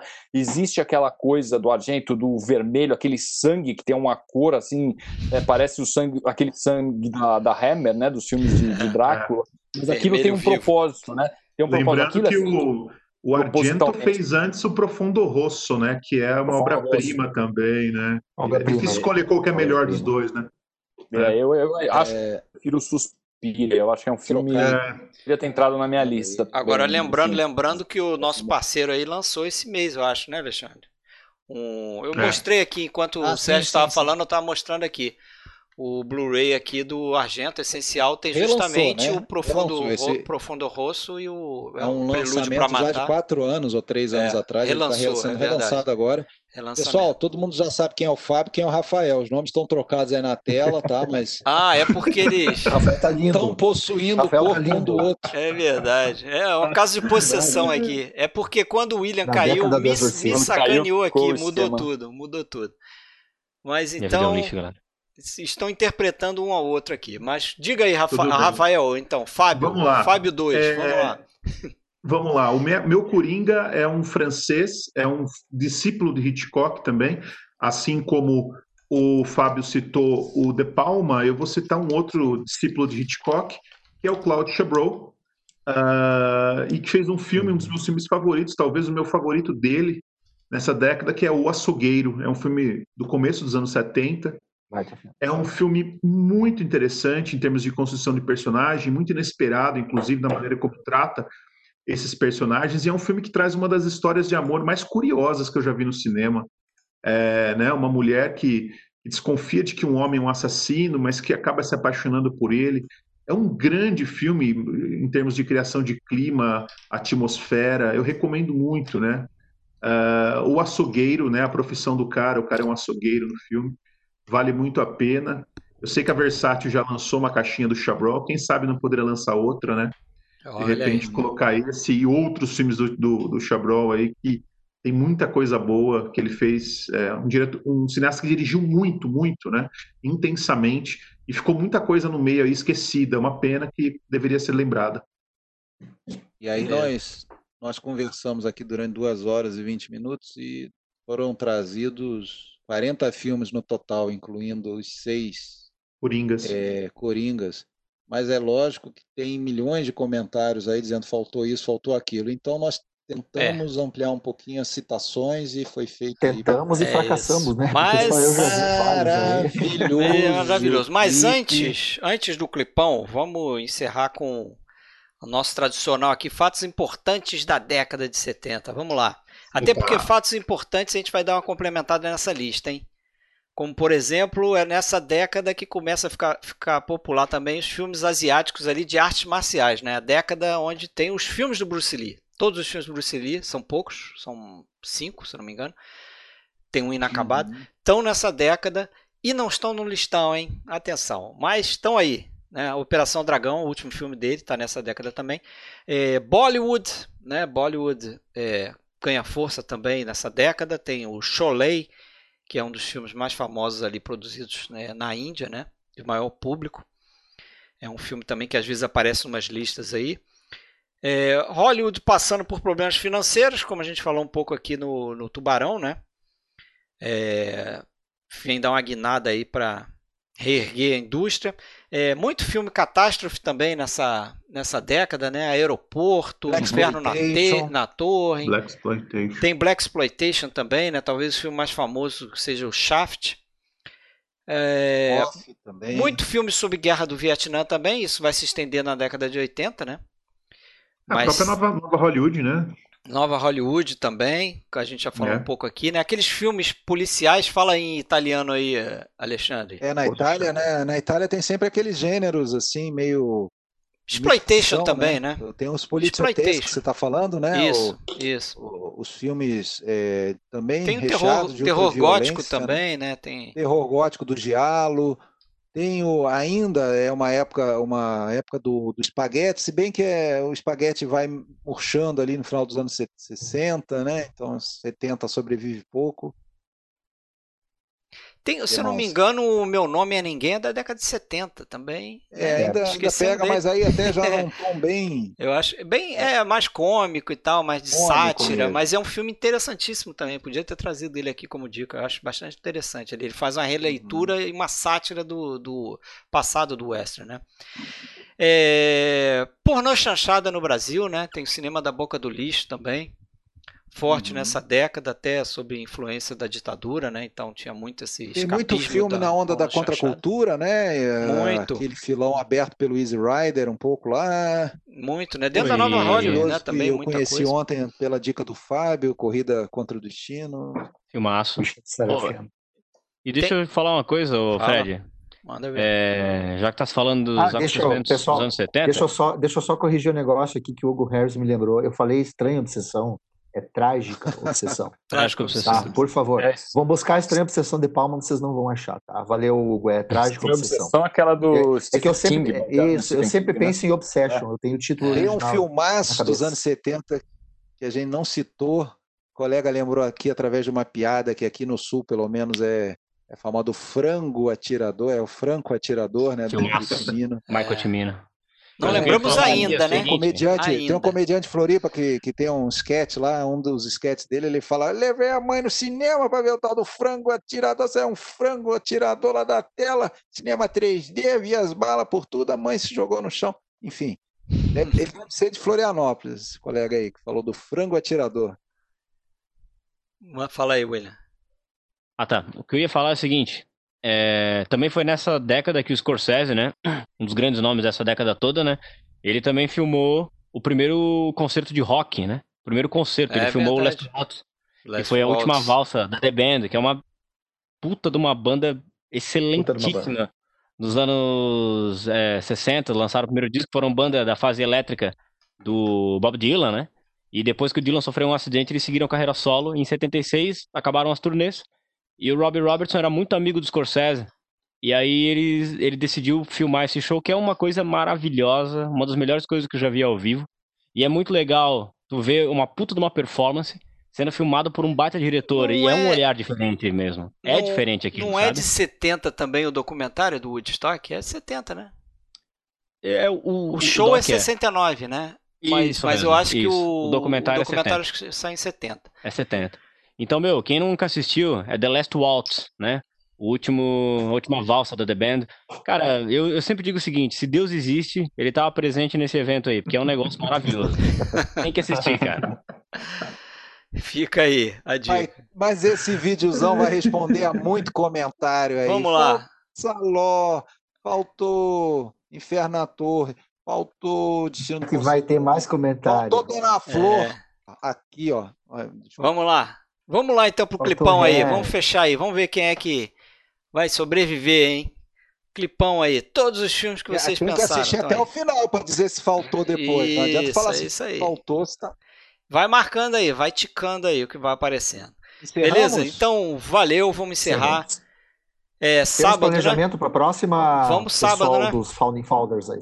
Vamos, Vamos sábado, sábado, sábado. que vem, década ah. de 80. Aquele esqueminha que a gente tem aqui interno até segunda-feira, manda a lista. Rafael gravação? já mandou lista, hein? Acho que é na outra. Isso aí. Nesse sábado, tem não? Tem gravação de podcast? É desse? Pois é, com vocês aí, ó. Depois é sexta-feira a gravação, né? Ah, é? A gente ah, confirma. Então, então, a gente confirma, tá mas a princípio, Beleza. vamos lá. Valeu, clipão aí, abraço a todos. Tchau, tchau. Valeu, Até a galera. próxima, hein? Galera, tchau, tchau. Valeu. Valeu. Valeu. Até a próxima. Tchau, Whoa, bam. Whoa, bam had a child, bam. The damn thing gone wild, bam. Said.